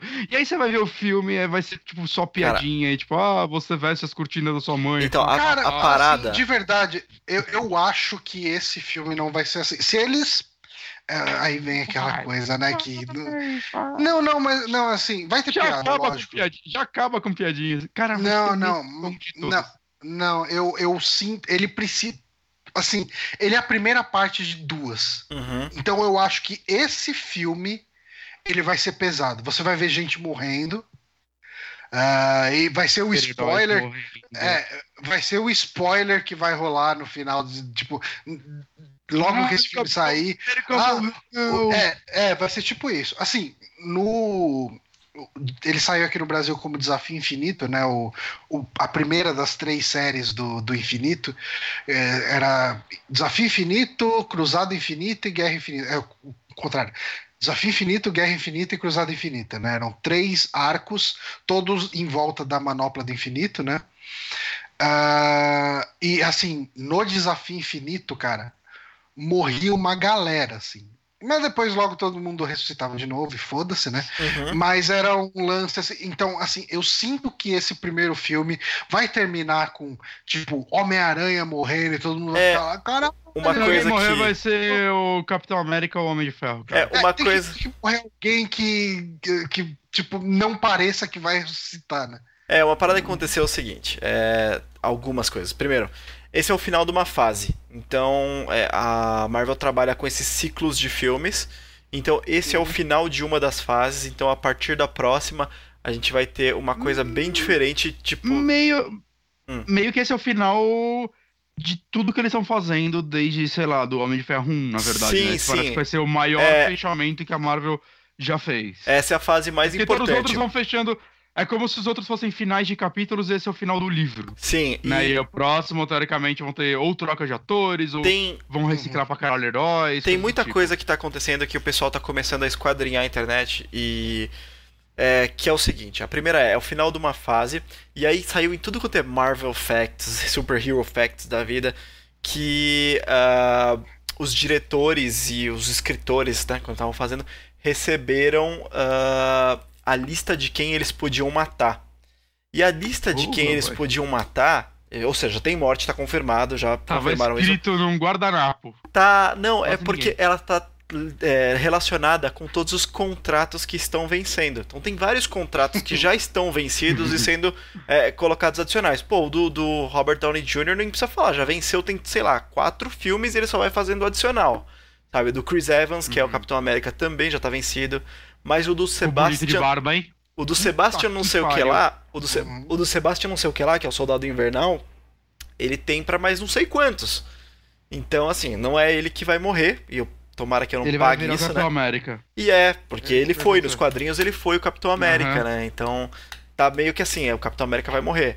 Tem uma coisa também que... que ah, eu, não, eu não sei se vai ser spoiler, que é teoria. Pra um dia ele poder voltar num, daqui a oito filmes. Puta, volta no Não, não, ó, eu, eu, se eu tiver que fazer um chute aqui, eles, quem morrer nesse volta no próximo. É, Menos esses aí que, menos esses aí que, tipo, acabou o contrato mesmo. Eu É. acho que, que morrer na parte 2 pode ser definitivo. Na parte 1, um, não. Não, na parte É. 2 com Tirando- certeza é definitivo. Não, Tirando não. algum personagem pequeno, mas sabe, o Homem de Ferro vai estar nas duas partes. Não, eu acho que não. Depende de como morrer, você vai ver. Se for pulverizado, volta. Sabe, essa é a parada. Qualquer, qualquer pessoa que é pulverizada... Isso aí é sério. É que mas É. assim, ele- no, no desafio infinito, quando o Thanos mata a galera, cara. Mas ele mata, mata bem morto, assim, sabe? Tipo, tem. Cara, tipo, o Homem-Aranha, quando morre ali, ele morre com uma pedrada na cabeça, assim, de uma, de uma das capangas lá do Thanos. Tipo, eles matam o personagem e você fala, caralho, mano. Como? Tipo, você, fica com dó, assim, sabe? Ai, O- o- ele- porque o, o, o Thanos, ele tá com a manopla do infinito, né? Não nesse filme, ele tá montando ela ainda, né? Ele tá com duas gemas lá, sei lá. Ele deve terminar esse filme com as cinco jo- joias do infinito, no, seis joias, né? Do infinito na luva. E daí. A mão ó, cima e saindo um brilho. Vai acabar assim o filme. é, é, tipo, isso. E daí a Mas- cena pós-crédito vai ser o quê? Chapolin. Faço, Chapolin. faço Boa. ideia do que vai ser. Caralho. É, eu tô pensando. Mas assim, o, o- o final, o final do filme. O final do filme vai ser esse que o, que o Bonatti falou. Já Thanos levantando. Assim, parte um, heróis morrendo, heróis morrendo e Thanos levantando a mão com a manopla inteira e todo mundo falando, fudeu. E É. posso dar uma teoria que talvez algumas pessoas interpretem como spoiler? Spoiler Ah, cara, é tipo, não, não, spoiler de um filme que não saiu não é spoiler. É, tá bom, bom beleza, foda-se, hein? Ó, tá liberado pelo Johnny, hein? Qualquer coisa vocês falem com ele aí, tem o Twitter dele aí embaixo. É, o pessoal tava, eu falei que tava esquadrinhando a internet e foram atrás de... Tem um site especializado em casting. É, e fizeram um casting pra Vingadores Guerra Infinita parte 2 de dois eh, gêmeos, irmãos gêmeos de dois anos de idade. E aí Super Gêmeos. estão cogitando Não, que seja os filhos da Wanda com o Visão. Willy Kit e Willy Cat. Esses mesmo. Isso, Pariu. isso aí.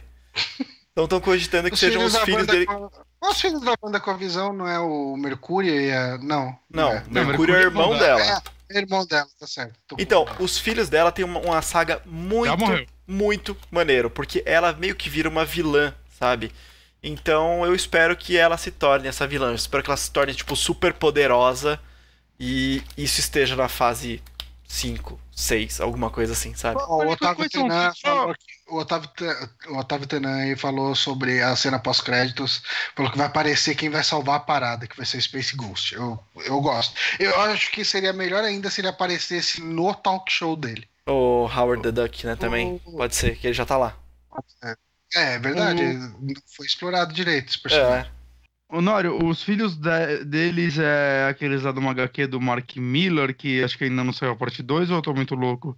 Eu tô não, é antigo isso, bem antigo. Ah, Tipo, é? é, a história deles já foi contada inteira. Eu não sei, eu não acho que é do Mark Uau. Miller não, cara, mas eu não tenho certeza. Tem uma HQ do Mark Miller muito boa. Ah, você tem, saiu- Bonatti, pô, você tem a mesma coleção da Salvat que eu, não, não tem? Ah, mas nunca li. Tá aí, cara. Eu- Eu, eu, eu até alcanço ela aqui, mas eu não vou pegar não. Pera aí. Pera aí, eu vou procurar que eu tô lendo, eu vou tô olhando no Scooby, porque eu marquei lá. Eu lembro que o Thanos transformava os ossos do Wolverine em borracha. Pena que não vai ter o Wolverine. Caralho, eu Sério, lembrava disso, velho. É porque, o Thanos, é porque assim, o Thanos, com a manopla do infinito, ele Da reali- controla a realidade, então Sim. ele pode mudar tudo. Tipo, ele pode mudar o que ele quiser. Ele pode fazer. Tipo, ele fica o ser mais roubado do universo. Ó, O, o legado de Júpiter. Tem um. Não lembro disso. Tem uma animação Hum. muito boa que é. A Marvel não é conhecida por fazer boas animações, né? Os desenhos dela são Não, meio merda, não. os da DC são ótimos. Mas é, tem uma animação que eu acho que é do desenho dos Vingadores, que aí acho que é o final dele, que é a luta contra o Thanos. Aquela, aquela estrutura de luta que é basicamente sempre, que é vencer o vilão pela arrogância dele, fazer ele atacar com cada uma das gemas separadamente e tal. Aquela estrutura é muito legal. Se eles levassem isso pro filme, ficaria muito maneiro. Porque é isso, de verdade é. Se ele tem a manopla completa, ele é todo poderoso. Se ele não fosse arrogante de querer explicar o plano e blibli blá blá blá, tipo, não, tinha como vencer o cara, sabe? É impossível. É, mas, mas eu sinto que vai ser isso que vai acontecer, né? Mas tem que ser, tem que ser esse tipo de coisa. Então, que eles não, Não, não, eu criem... sinto que vai ser exatamente o que você não quer. Ah, não, não Ah, pode. Porque é, é o que a Marvel tem feito em todos os filmes dela, cara. Ah. Os filmes são divertidos e tal, mas, cara, o roteiro, eles têm um, um, um roteiro pra fazer roteiro lá, cara. E eles não fogem das disso, ações. cara. É, tem razão. Cara, eu Eu- sei. Eu não sei, eu sinto que o Soldado Invernal, cada vez mais, eu acho que ele é o melhor filme da Marvel. Ele é o melhor filme da Soldado Marvel. Invernal é muito bom, cara. É muito bom Ah, mesmo. e ele é o que mais foge um pouquinho do roteiro. Sim. Muito bom. É, mas enfim, Do- ah, tivemos esse trailer e as pessoas ficaram empolgadas, menos Ah, eu e não o. Bonatti. Eu, eu- não, sendo bem honesto, eu não entendi, assim, tirando o motivo de ser Marvel, eu não vi nada. de- Eu não, eu vou assistir esse filme, eu acho que ele vai ser divertido. Eu não, não tô Sim. achando que esse filme vai ser ruim de forma alguma. Só que eu realmente não entendi essa empolgação toda. Não, assim, é querendo porque- ter o cara do O cara do trato É- feito no filme foi uma boa escolha. É unificar, Mas- Bonatti, basicamente. Unificando as equipes. É trazer os Guardiões da Galáxia pra junto do Thor pra lutar contra o Thanos. Uma piadinha no final do trailer, cara. E, Não. tipo, de uma coisa que todo mundo sabe o que ia acontecer, sei lá. Então, todo mundo sabe o que vai acontecer, mas agora a gente tá vendo, sabe? E é isso que É. cria a animação. Tô mais empolgado com Guardiões 3. Nem cara, Eu- cara, Cara, isso é tão. Isso, isso é tão louco, Bonatti. Isso é tão. Tipo, as pessoas ficam tão animadas quanto você vê o trailer de The Last of Us 2, sabe? Você sabe que vai vir The Last of Us, você sabe qual é a estrutura de The Last of Us, você não sabe exatamente Não a his- Sabemos porque The Last of Us tem Não. só um jogo. Você não sabe dá pra saber se exatamente. Vai seguir a mesma definição de estrutura, ainda mais levando em conta que a Naughty Dog mudou bastante a estrutura no Uncharted 4. Você não sabe exatamente a história, mas é a mesma coisa, você não sabe exatamente a história que vai acontecer no Marvel. Hum, Não acho então, que- mas. Cara, mas o Last of Us 2 a gente não sabe nem o que esperar da estrutura. Não tem nem certeza de quem é o protagonista mais. É. No, no trailer. Ah, gente, não, não. Não, não, cara. A gente, você tá falando de um, de um jogo que só teve um até então. E de uma franquia Tá. que tá aí. Tipo, quando é o beleza, Ferro? Dá pra aplicar isso a uma porrada de continuação de jogo, mas, tipo, beleza, talvez eu tenha usado um exemplo ruim, mas, tipo, é isso, sabe? É só porque você tá cansado desse- dessa parada. Mas a maioria das pessoas ainda não, Não, está. Mas não é questão de estar tá cansado, é questão de, tipo. Normalmente eu vou ver esse filme. Uhum. Mas. eu acho que eu- não, não entra na minha cabeça assim. Se o trailer fosse diferente do que foi os trailers dos dois primeiros Vingadores, eu entenderia. Uhum. Saca, o trailer do primeiro Vingador deve ter sido o trailer que eu mais vi na minha vida. Eu fiquei maluco pra aquele filme. Eu vi aquele trailer Uhum. umas três vezes por dia, saca? Vi análise de trailer do caralho. O do segundo também acompanhei um pouco. O do terceiro eu comecei a ver, caralho, é a mesma estrutura dos dois outros trailers. É exatamente a mesma. Eu, estrutura. eu, assim, eu acho que é muito legal ah, o que a Marvel tá fazendo. O que a Marvel tá fazendo com esses filmes é algo sem precedentes. A gente nunca viu um universo sendo criado com tantos filmes e vai culminar nesse Com Guerra tanta Infinita. calma. Tanta calma. E com muita calma. E assim, Ah, eu, eu que me, eu, eu me enchi da mesmice dos roteiros dos filmes de herói como um todo. Uhum. Ah, eu, assim, teve algumas exceções boas, como foi o Logan, como foi. eh, tipo, e- mas que não é da Marvel. Tipo assim, eu tô falando de filmes de herói, né? Mas eh, eu acho que a Marvel ficou refém do formato dela, cara. Tipo. Eu, eu fiquei assim, eu me diverti pra caramba quando assisti Homem-Formiga.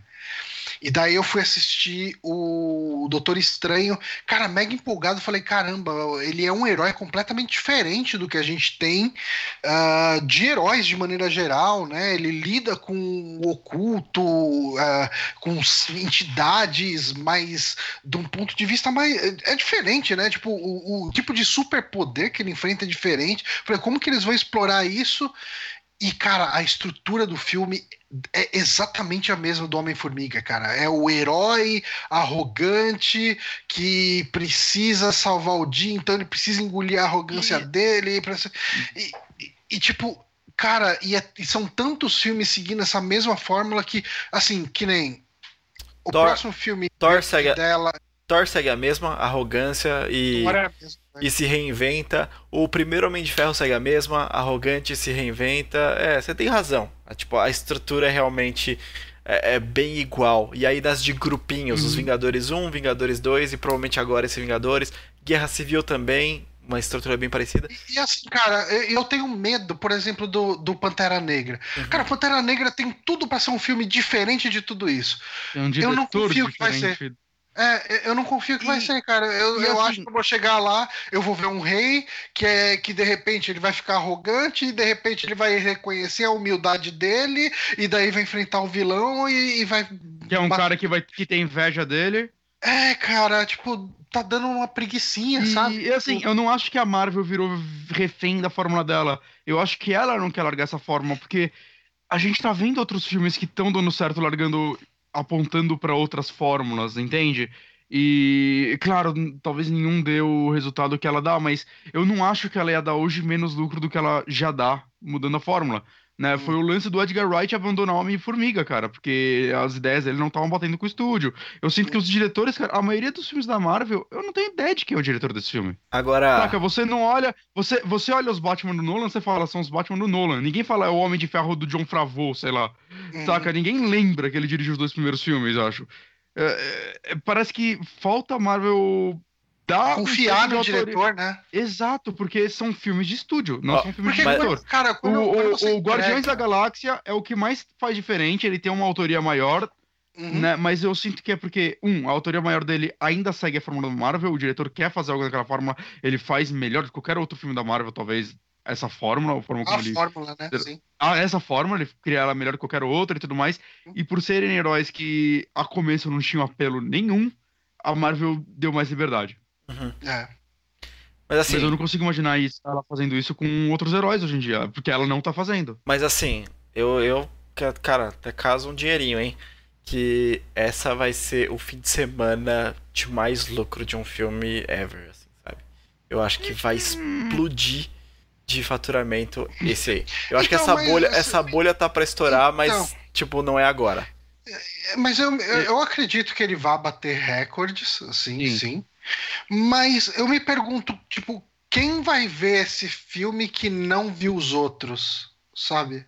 Minha esposa. Assim, as pessoas pulam um outro. Minha esposa me acompanhando. É, pulam um outro, tudo bem. Mas assim, é, eu eu não consigo pensar em pessoas que vão ver o Guerra Infinita que não viram Vingadores 2. Uhum. Vê, cara. Vê sim. Cara, eu tenho a impressão que a Marvel, pra mim, se tornou, tipo, até o Tale nos games. Não é que os produtos dela são de baixa qualidade, mas é que eu não me interesso mais tanto por eles. É, eu acho que é isso. Eu tô, tô aí também, eu cara. Vou ver. Esse filme provavelmente eu vou ver no cinema, inclusive. Eu não. Hum? Qual foi o último filme de herói que eu vi no cinema? Acho que foi Guardiões da Galáxia 2. Saca? É... Eu devo ver esse filme no cinema, porque eu sei quando ele sair a galera vai ficar super empolgada.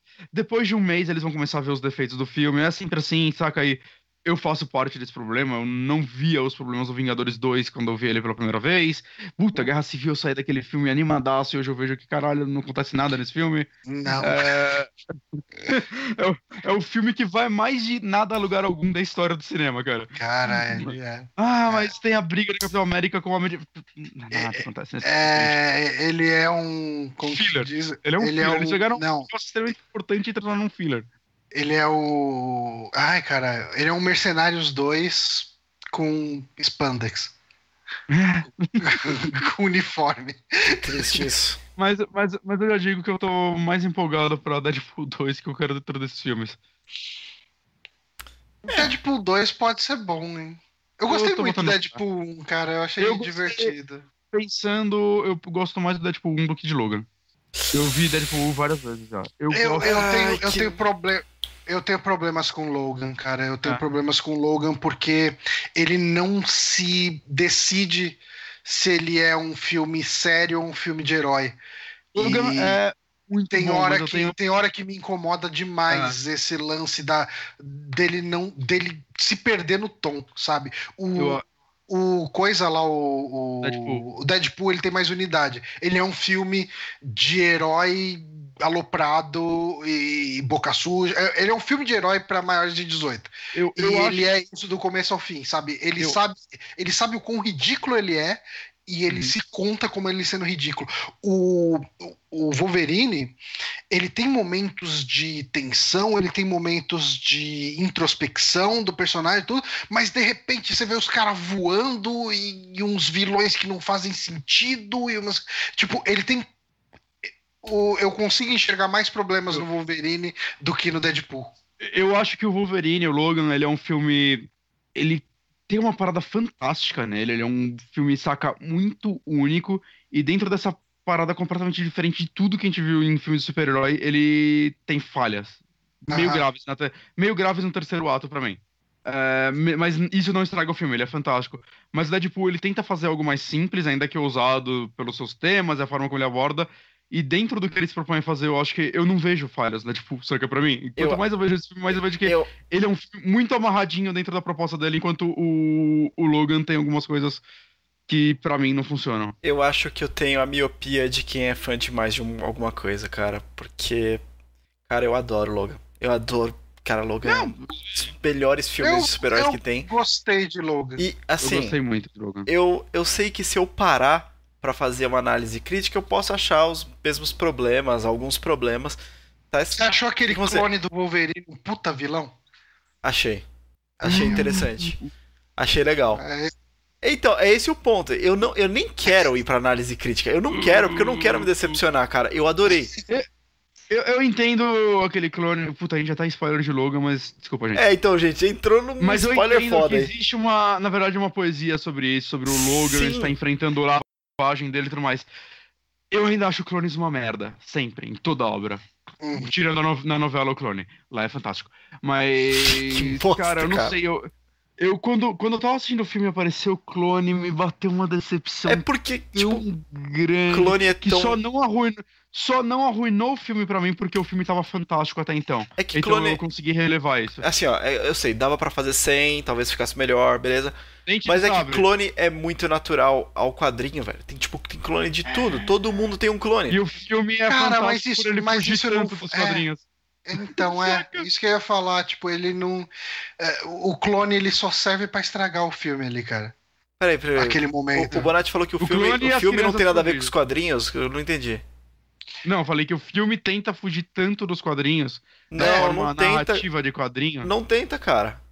Claro Se que você, tenta. não, se você for ver Old Man Logan, é aquilo. Não é a mesma. Não é, Não é a aquilo, mesma cara. história, mas é a mesma estrutura, a mesma frustração. Não é muito diferente, cara. Não é, não é, A cara. diferença é que eles O- podem o- explorar o universo maior, Bonatti. Eles exploram A outros super-heróis é e que tudo o mais. Logan é meio merda. Eu não. Nossa, que dor! Ai! Ó. Marco Cesário pergunta aqui: pra vocês, o Batman é, The Dark Knight do Nolan é o melhor filme de heróis ainda? Possível, possível. Não. Eu gosto É muito. bem, é bem possível. Não. Muito defeito, muito defeito mesmo. É, ainda Cara, mas eu acho, eu acho que ele eu acho acerta. que no- Eu, eu acho que o que ele não faz de roubar de quadrinho, ele faz de roubar o Nolan roubar dele mesmo. O Nolan, ele tem uma estrutura de filme que ele segue, saca? Todo o final de filme dele é igual, por exemplo. Mas, cara, eu acho que. Cara, o Dark Knight é um é um filme que. É o filme de herói que eu mais assisti na minha vida. Fácil, eu vi ele umas 50 vezes. Hum. Saca? Então eu acho que eu conheço bem esse filme. Eu não sei, cara, ele é o filme que mais me, me puxa. Ele conseguiu criar um universo dele, do Batman, Aham. e. que o. Batman faz sentido, né? Ele convence que aquele Batman poderia estar rodando numa cidade que existe. Sim, saca? E ele te entregar um universo novo desse herói, puxando algumas coisas dos quadrinhos, mas não tudo. Ele parece que puxou o que ele entendeu dos quadrinhos e tacou lá dentro, saca? Tem coisa do Alan Moore lá, tem muita coisa do Piada Mortal lá, sem recriar a história do Piada Mortal, Sim. muitos diálogos eles que remetem ao tom do Piada Mortal, saca? É, não sei, cara, é um filme que eu acho muito fantástico e ele é sim um filme muito mais pautado em nas cenas dele, saca? Tipo, parece que a história é, é meio que quase guiada pra chegar naquelas cenas fantásticas, não tanto quanto o Zack Snyder faz em todo o filme dele, né? Os filmes do Zack Snyder são só cenas. Eu tenho a impressão que ele cria cenas mais foda, tipo, iguais do quadrinho, e aí, como a gente vai linkar essa cena com essa? Ah, velho, botar o Superman aí teletransportando. Saca, mas tem algumas coisas bem convenientes nos filmes do Nolan, mas eu acho que ele ainda é o, um dos filmes de heróis mais diferentes que eu já vi. É, eu, eu acho que o The Dark Mas Knight.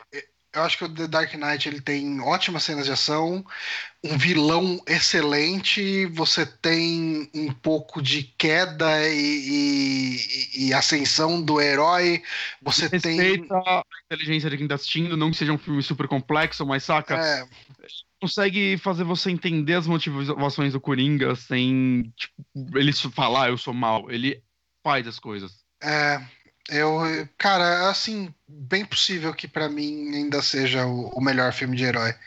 Ele que gera discussões quase 10 anos depois de sair ainda, então É, isso o, o, mostra. o Honório ele ficou bem contrariado com a gente. Qual que é o seu, Honório? Ah, cara, eu nunca parei pra fazer esse, esse ranking, cara. É, não, não, não sei, eu não sei dizer agora de bate-pronto. Nunca parei pra fazer esse ranking. Sabe um filme de herói que eu gosto muito? Hum, Hum, Kick-Ass. chuta, é muito bom. chuta cu. Ah, com... Kingsman também não deixa de ser um. Kingsman é do Não. caralho, hein? É do Mark Miller também, né? Não do saiu mesmo. já? Saiu, Saiu. saiu. Eu não assisti ainda. Nem fui Também atrás, não, né? mas um muito bom. Tem, tem bastante de herói bom. Eu descobri que, que o Corvo é um gibi de herói, basicamente. Ah. Corvo é. Ah, nu- nunca, nunca li o quadrinho do Corvo, eu tenho uma vontade agora. Mas o primeiro filme do Brandon Lee eu acho um filmaço. Bom, gente, ah, tem mais alguma notícia que vocês queiram discutir? Eu acho que a gente pode. Tem a- Vamos discutir a notícia da Velma lá? É, pra, pra enquete, né? Porque senão a gente Só não faz o gancho. enquete, né? É, vamos, vamos rapidinho superficial nessa aí. É. Ah, a gente teve anunciado aí recentemente que vamos ter um filme ah, sobre Velma e Daphne, é meio que um prequel de Scooby-Doo.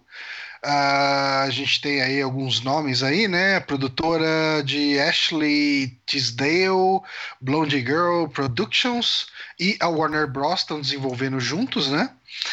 Ah, e daí, de acordo com a Variety, as atrizes Sarah Jeffrey e Sarah Dillman serão as protagonistas. Eu não faço ideia quem sejam essas garotas. É, eu pesquisei, eu não conheço.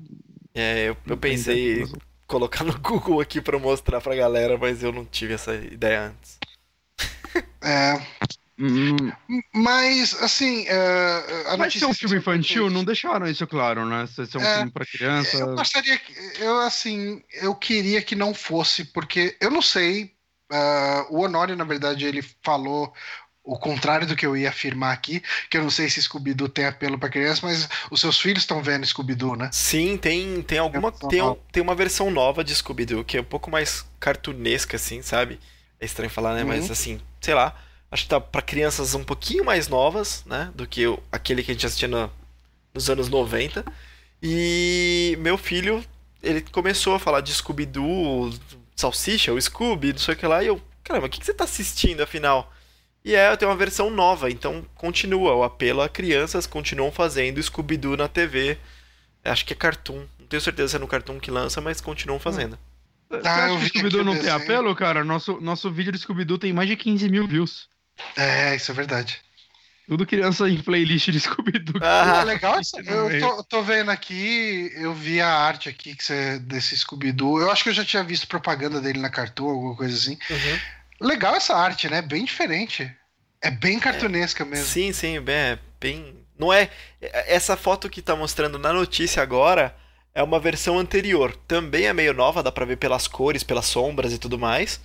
Mas. Não, não, eu tô vendo, tô vendo a nova mesmo. Não, não, é. É, no- eu, tô- eu procuro- eu só tô falando que essa que tá aparecendo aqui nessa matéria não é essa nova. Aham. É, E, e essa, assim, eu admiro essa arte dessa que tá na matéria, dessa foto que tá na matéria, porque você sente que é a arte da Hanna-Barbera dos anos 70, 60, eu não lembro de quando que era Scooby-Doo, Aham. mas in- inclusive com as falhas que tinha, por exemplo, o lance de você não pintar de branco a, a- o olho né, dos personagens, você vê o olho aí da Daphne, ele é da cor da pele, né? Aham. Sim. É, é, e era uma característica da arte da Hanna-Barbera dessa época, só que a, a qualidade da animação é bem melhor, né? Sim, sim. Esse aqui é pra puxar nostalgia mesmo, sabe? Esse Ah. aqui eu assisti alguns episódios desse aqui, eu achava legalzinho. A fórmula é sempre a mesma, né? Mas eu achava legalzinho Não, assistir. esse de fórmula não tem como falar. Então, É, Isso que eu acho que, que me atrairia, assim.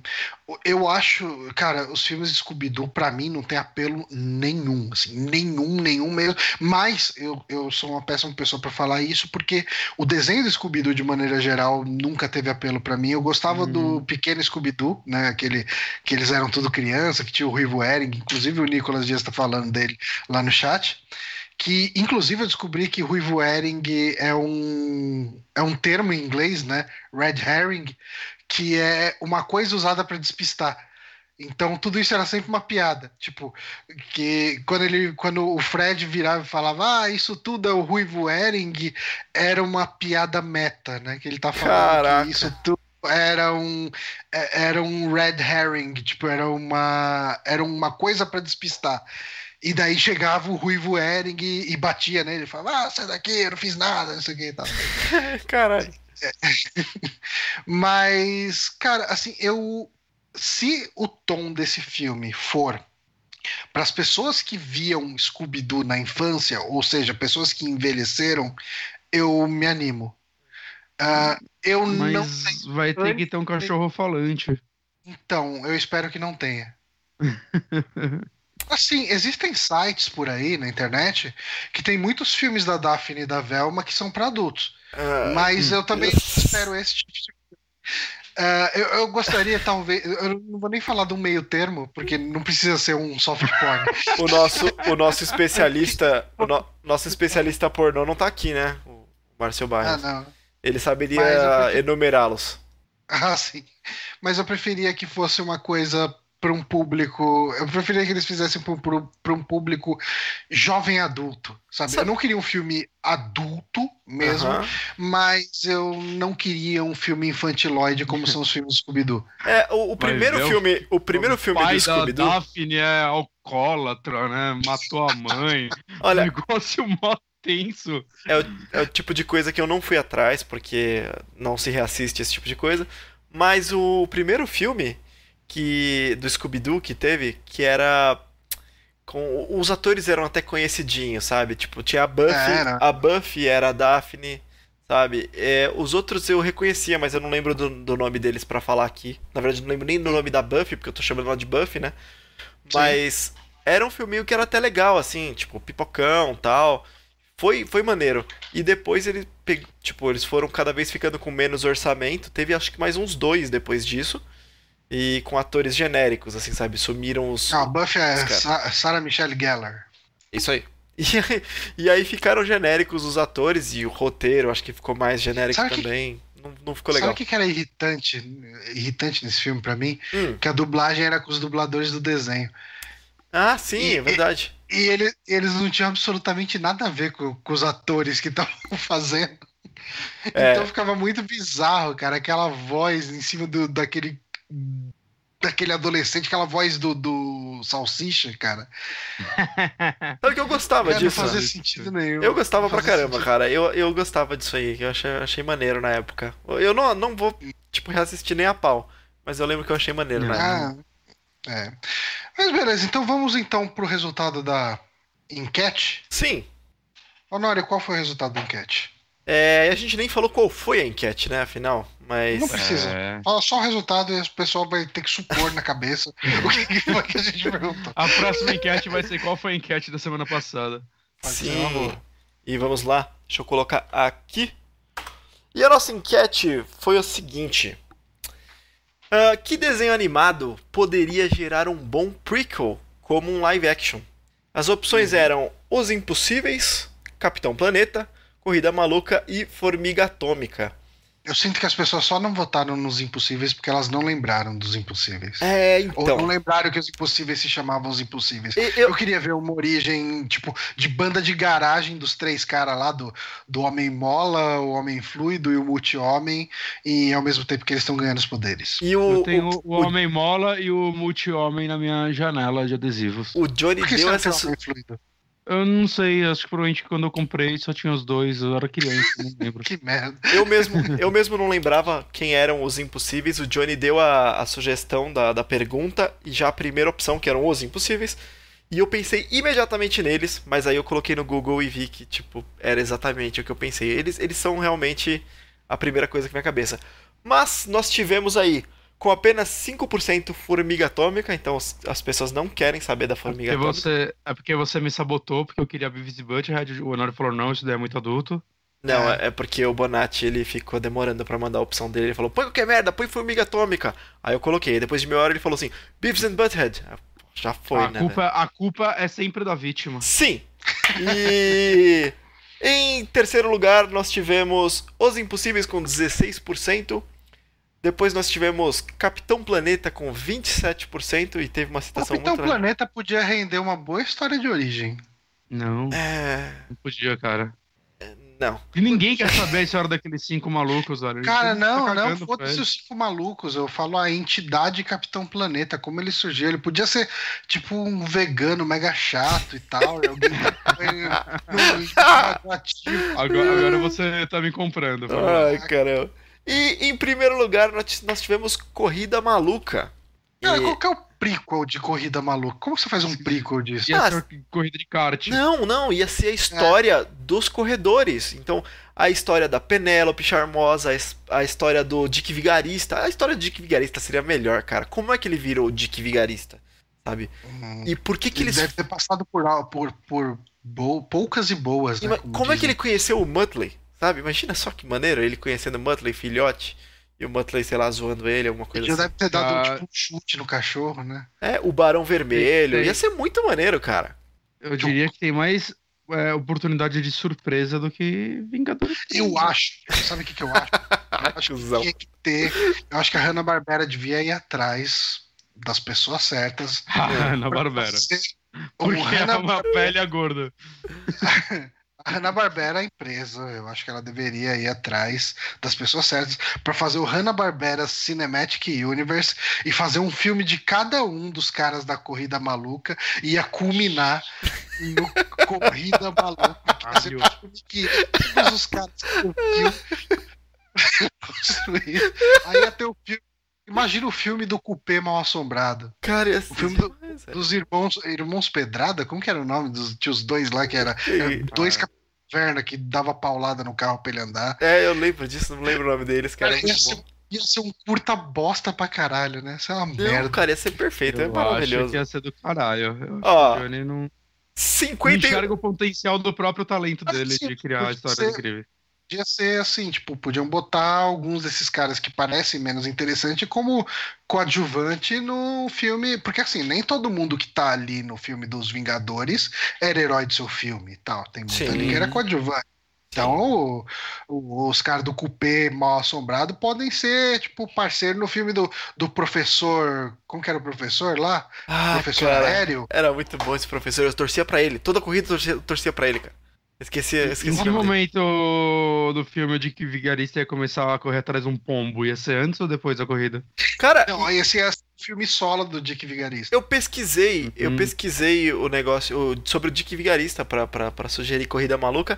E porque eu ia colocar, né? Corrida Maluca barra Dick Vigarista. Porque o prequel eu queria que fosse do Dick Vigarista. É, e o Dick Vigarista ele tem esse pegue o pombo aí, alguma coisa assim. E eu não Uhum. sabia da história, porque ele tá sempre correndo atrás da, da porcaria do pombo. Mas parece que ele tá. ele se redimiu nesse, nesse desenho. Pelo menos é o que a Wikipedia fala. Ele se redimiu e lá ele é bonzinho. Eu não sei por que, que ele tem que pegar a porcaria do pombo, mas ele não é vilão, sabe, na parada. Apesar de se Não? chamar Dick Vigarista. Ele não é, Ah, ele não é vilão mesmo, cara? A Wiki- tá, tá na Wikipedia, é verdade. Ok. Tá na Wikipedia, é verdade. Mas então, seria, seria maneiro, cara. Dick Vigarista, ah, o prequel, ia ser top. E a gente teve algumas, algumas sugestões aqui, ó. O, ah, é, que é Hum. sacanagem, né, cara? Papi Baquígrafo. pa- É. Isso. Sugeriu Uhum. super campeões com os moleques na escolinha treinando com aquelas bolas de dente de leite que fazem curva. Ó, Essas É, cara, aí. eu comprava, eu comprava essas bolas. Eu, eu e um amigo aqui, a gente dividia. Ele Custava, falou, ele falou dessas bolas, já veio, já veio o som que faz quando você chuta ela. custava dois reais essas bolas. A bola dentão de leite aqui. E eu e meu amigo nós comprávamos porque ela. Não é que nem a dente de leite que vai pra qualquer lado. Ela fazia uma curva, mas ainda tinha um- alguma direção.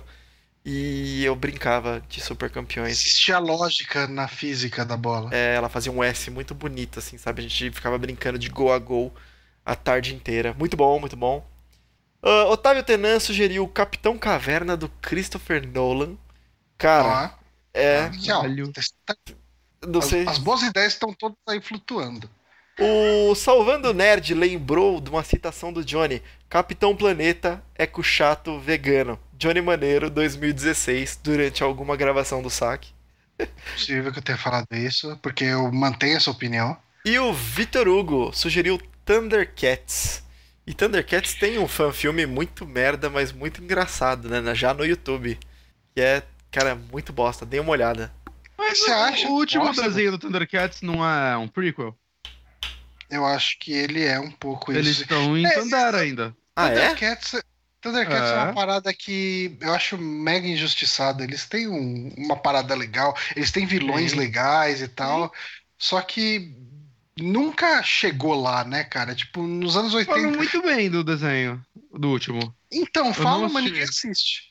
Esse Exa- é o problema. é, então, fala, mas ninguém assiste. Meu filho Fica no- ganhou. Fica no falam. Meu filho ganhou de algum aniversário dele um Munra gigante, assim, um Munra de, sei lá. Ele é grande mesmo, tem uns 80 centímetros. E é desse da estética desse desenho novo. Mas, cara, eu nunca vi isso passando na TV, cara. Meu filho assiste, tipo, todos os canais de, de desenho. Nunca vi passando. Hum. Ó, o Otávio também falou que deveriam considerar um- uma prequela de Space Ghost. Existe um HQ do Space Ghost que, se eu não me engano, é uma prequela e falam muito, muito bem dela. É louco. É de 2004 essa HQ, eu até tenho uma caçada aqui pra, pra reassistir. Mas parece que ele é tipo um policial espacial que tem família, sei lá, acho que mata a família dele ou algo do tipo. Eu Que lembro triste. do resumo, mas falam muito bem dessa, dessa HQ. Eu queria ler, não, acho que nunca veio pro Brasil. E eu não consigo ler muito HQ no computador, saca? Aí eu nunca li. Mas parece bem. E as capas são foda, cara. Parece Alex Ross o negócio. Vou, vou mandar pra vocês. E aí, vou botar no chat pra quem se interessar por isso na vida. E não se interessar, não clica. Ok, Isso é que eu tenho dizer. ok. Mas parece mal legal. Podem fazer filme disso daí. Ah, essa, essa HQ aqui. Ah, não, é 2004. Eu ia perguntar se ela não faz parte daquele selo lá que os caras fizeram os grit reboot do- de várias coisas, mas não é o caso, não, porque. Eu eu reparei agora que o que eu postei é link pra baixar ela. Compartilhei pirataria, desculpa, gente. Ok, você compartilhou só aqui no chat pra gente ou você botou lá no. Não, pra estar aberto pro mundo. Tá, tá lá. Quem tá, quem tá no chat Ah, não, do o link YouTube. que eu mandei não abre. Ok. Sei lá o que aconteceu. Pessoal, pesquisem aí. Usem o Google. É... Busquem conhecimento. Space Ghost É, 2004. Esse Ghost HQ. HQ. Vai ser o tipo, primeiro resultado. Isso aí. Deixa eu ver, eu tentei postar lá, vamos ver se funciona o link que eu mandei. Não, não vai. É, então, que o, o Google fala, você tá louco? E- É, Tá mandando vírus aqui pra galera? É que merda. É, procurem aí o que vocês acham. É fácil. Procura por. Entra nesse blog aí, procura por Space Ghost 2004, o que vocês acham. Mas eh, a gente vai ficando então por aqui. Queria agradecer quem acompanhou esse, essa transmissão ao vivo. Desculpa por ter ido na portaria no meio da transmissão. Não Ah. sei se eu consigo te perdoar por isso. Ah, tudo Você bem. me deixou eu- sozinho com o Honório. Eu vou ter que confu... eu vou ter que eu vou ter que confiar no seu julgamento. Ah, isso não fez sentido nenhum, porque eu tô morrendo de sono. Quieto, parece. Mas eu queria agradecer ao Honório e ao Bonatti. Bem. E a gente fica por aqui então. Até a semana que vem. Falou. Falou! Adeus.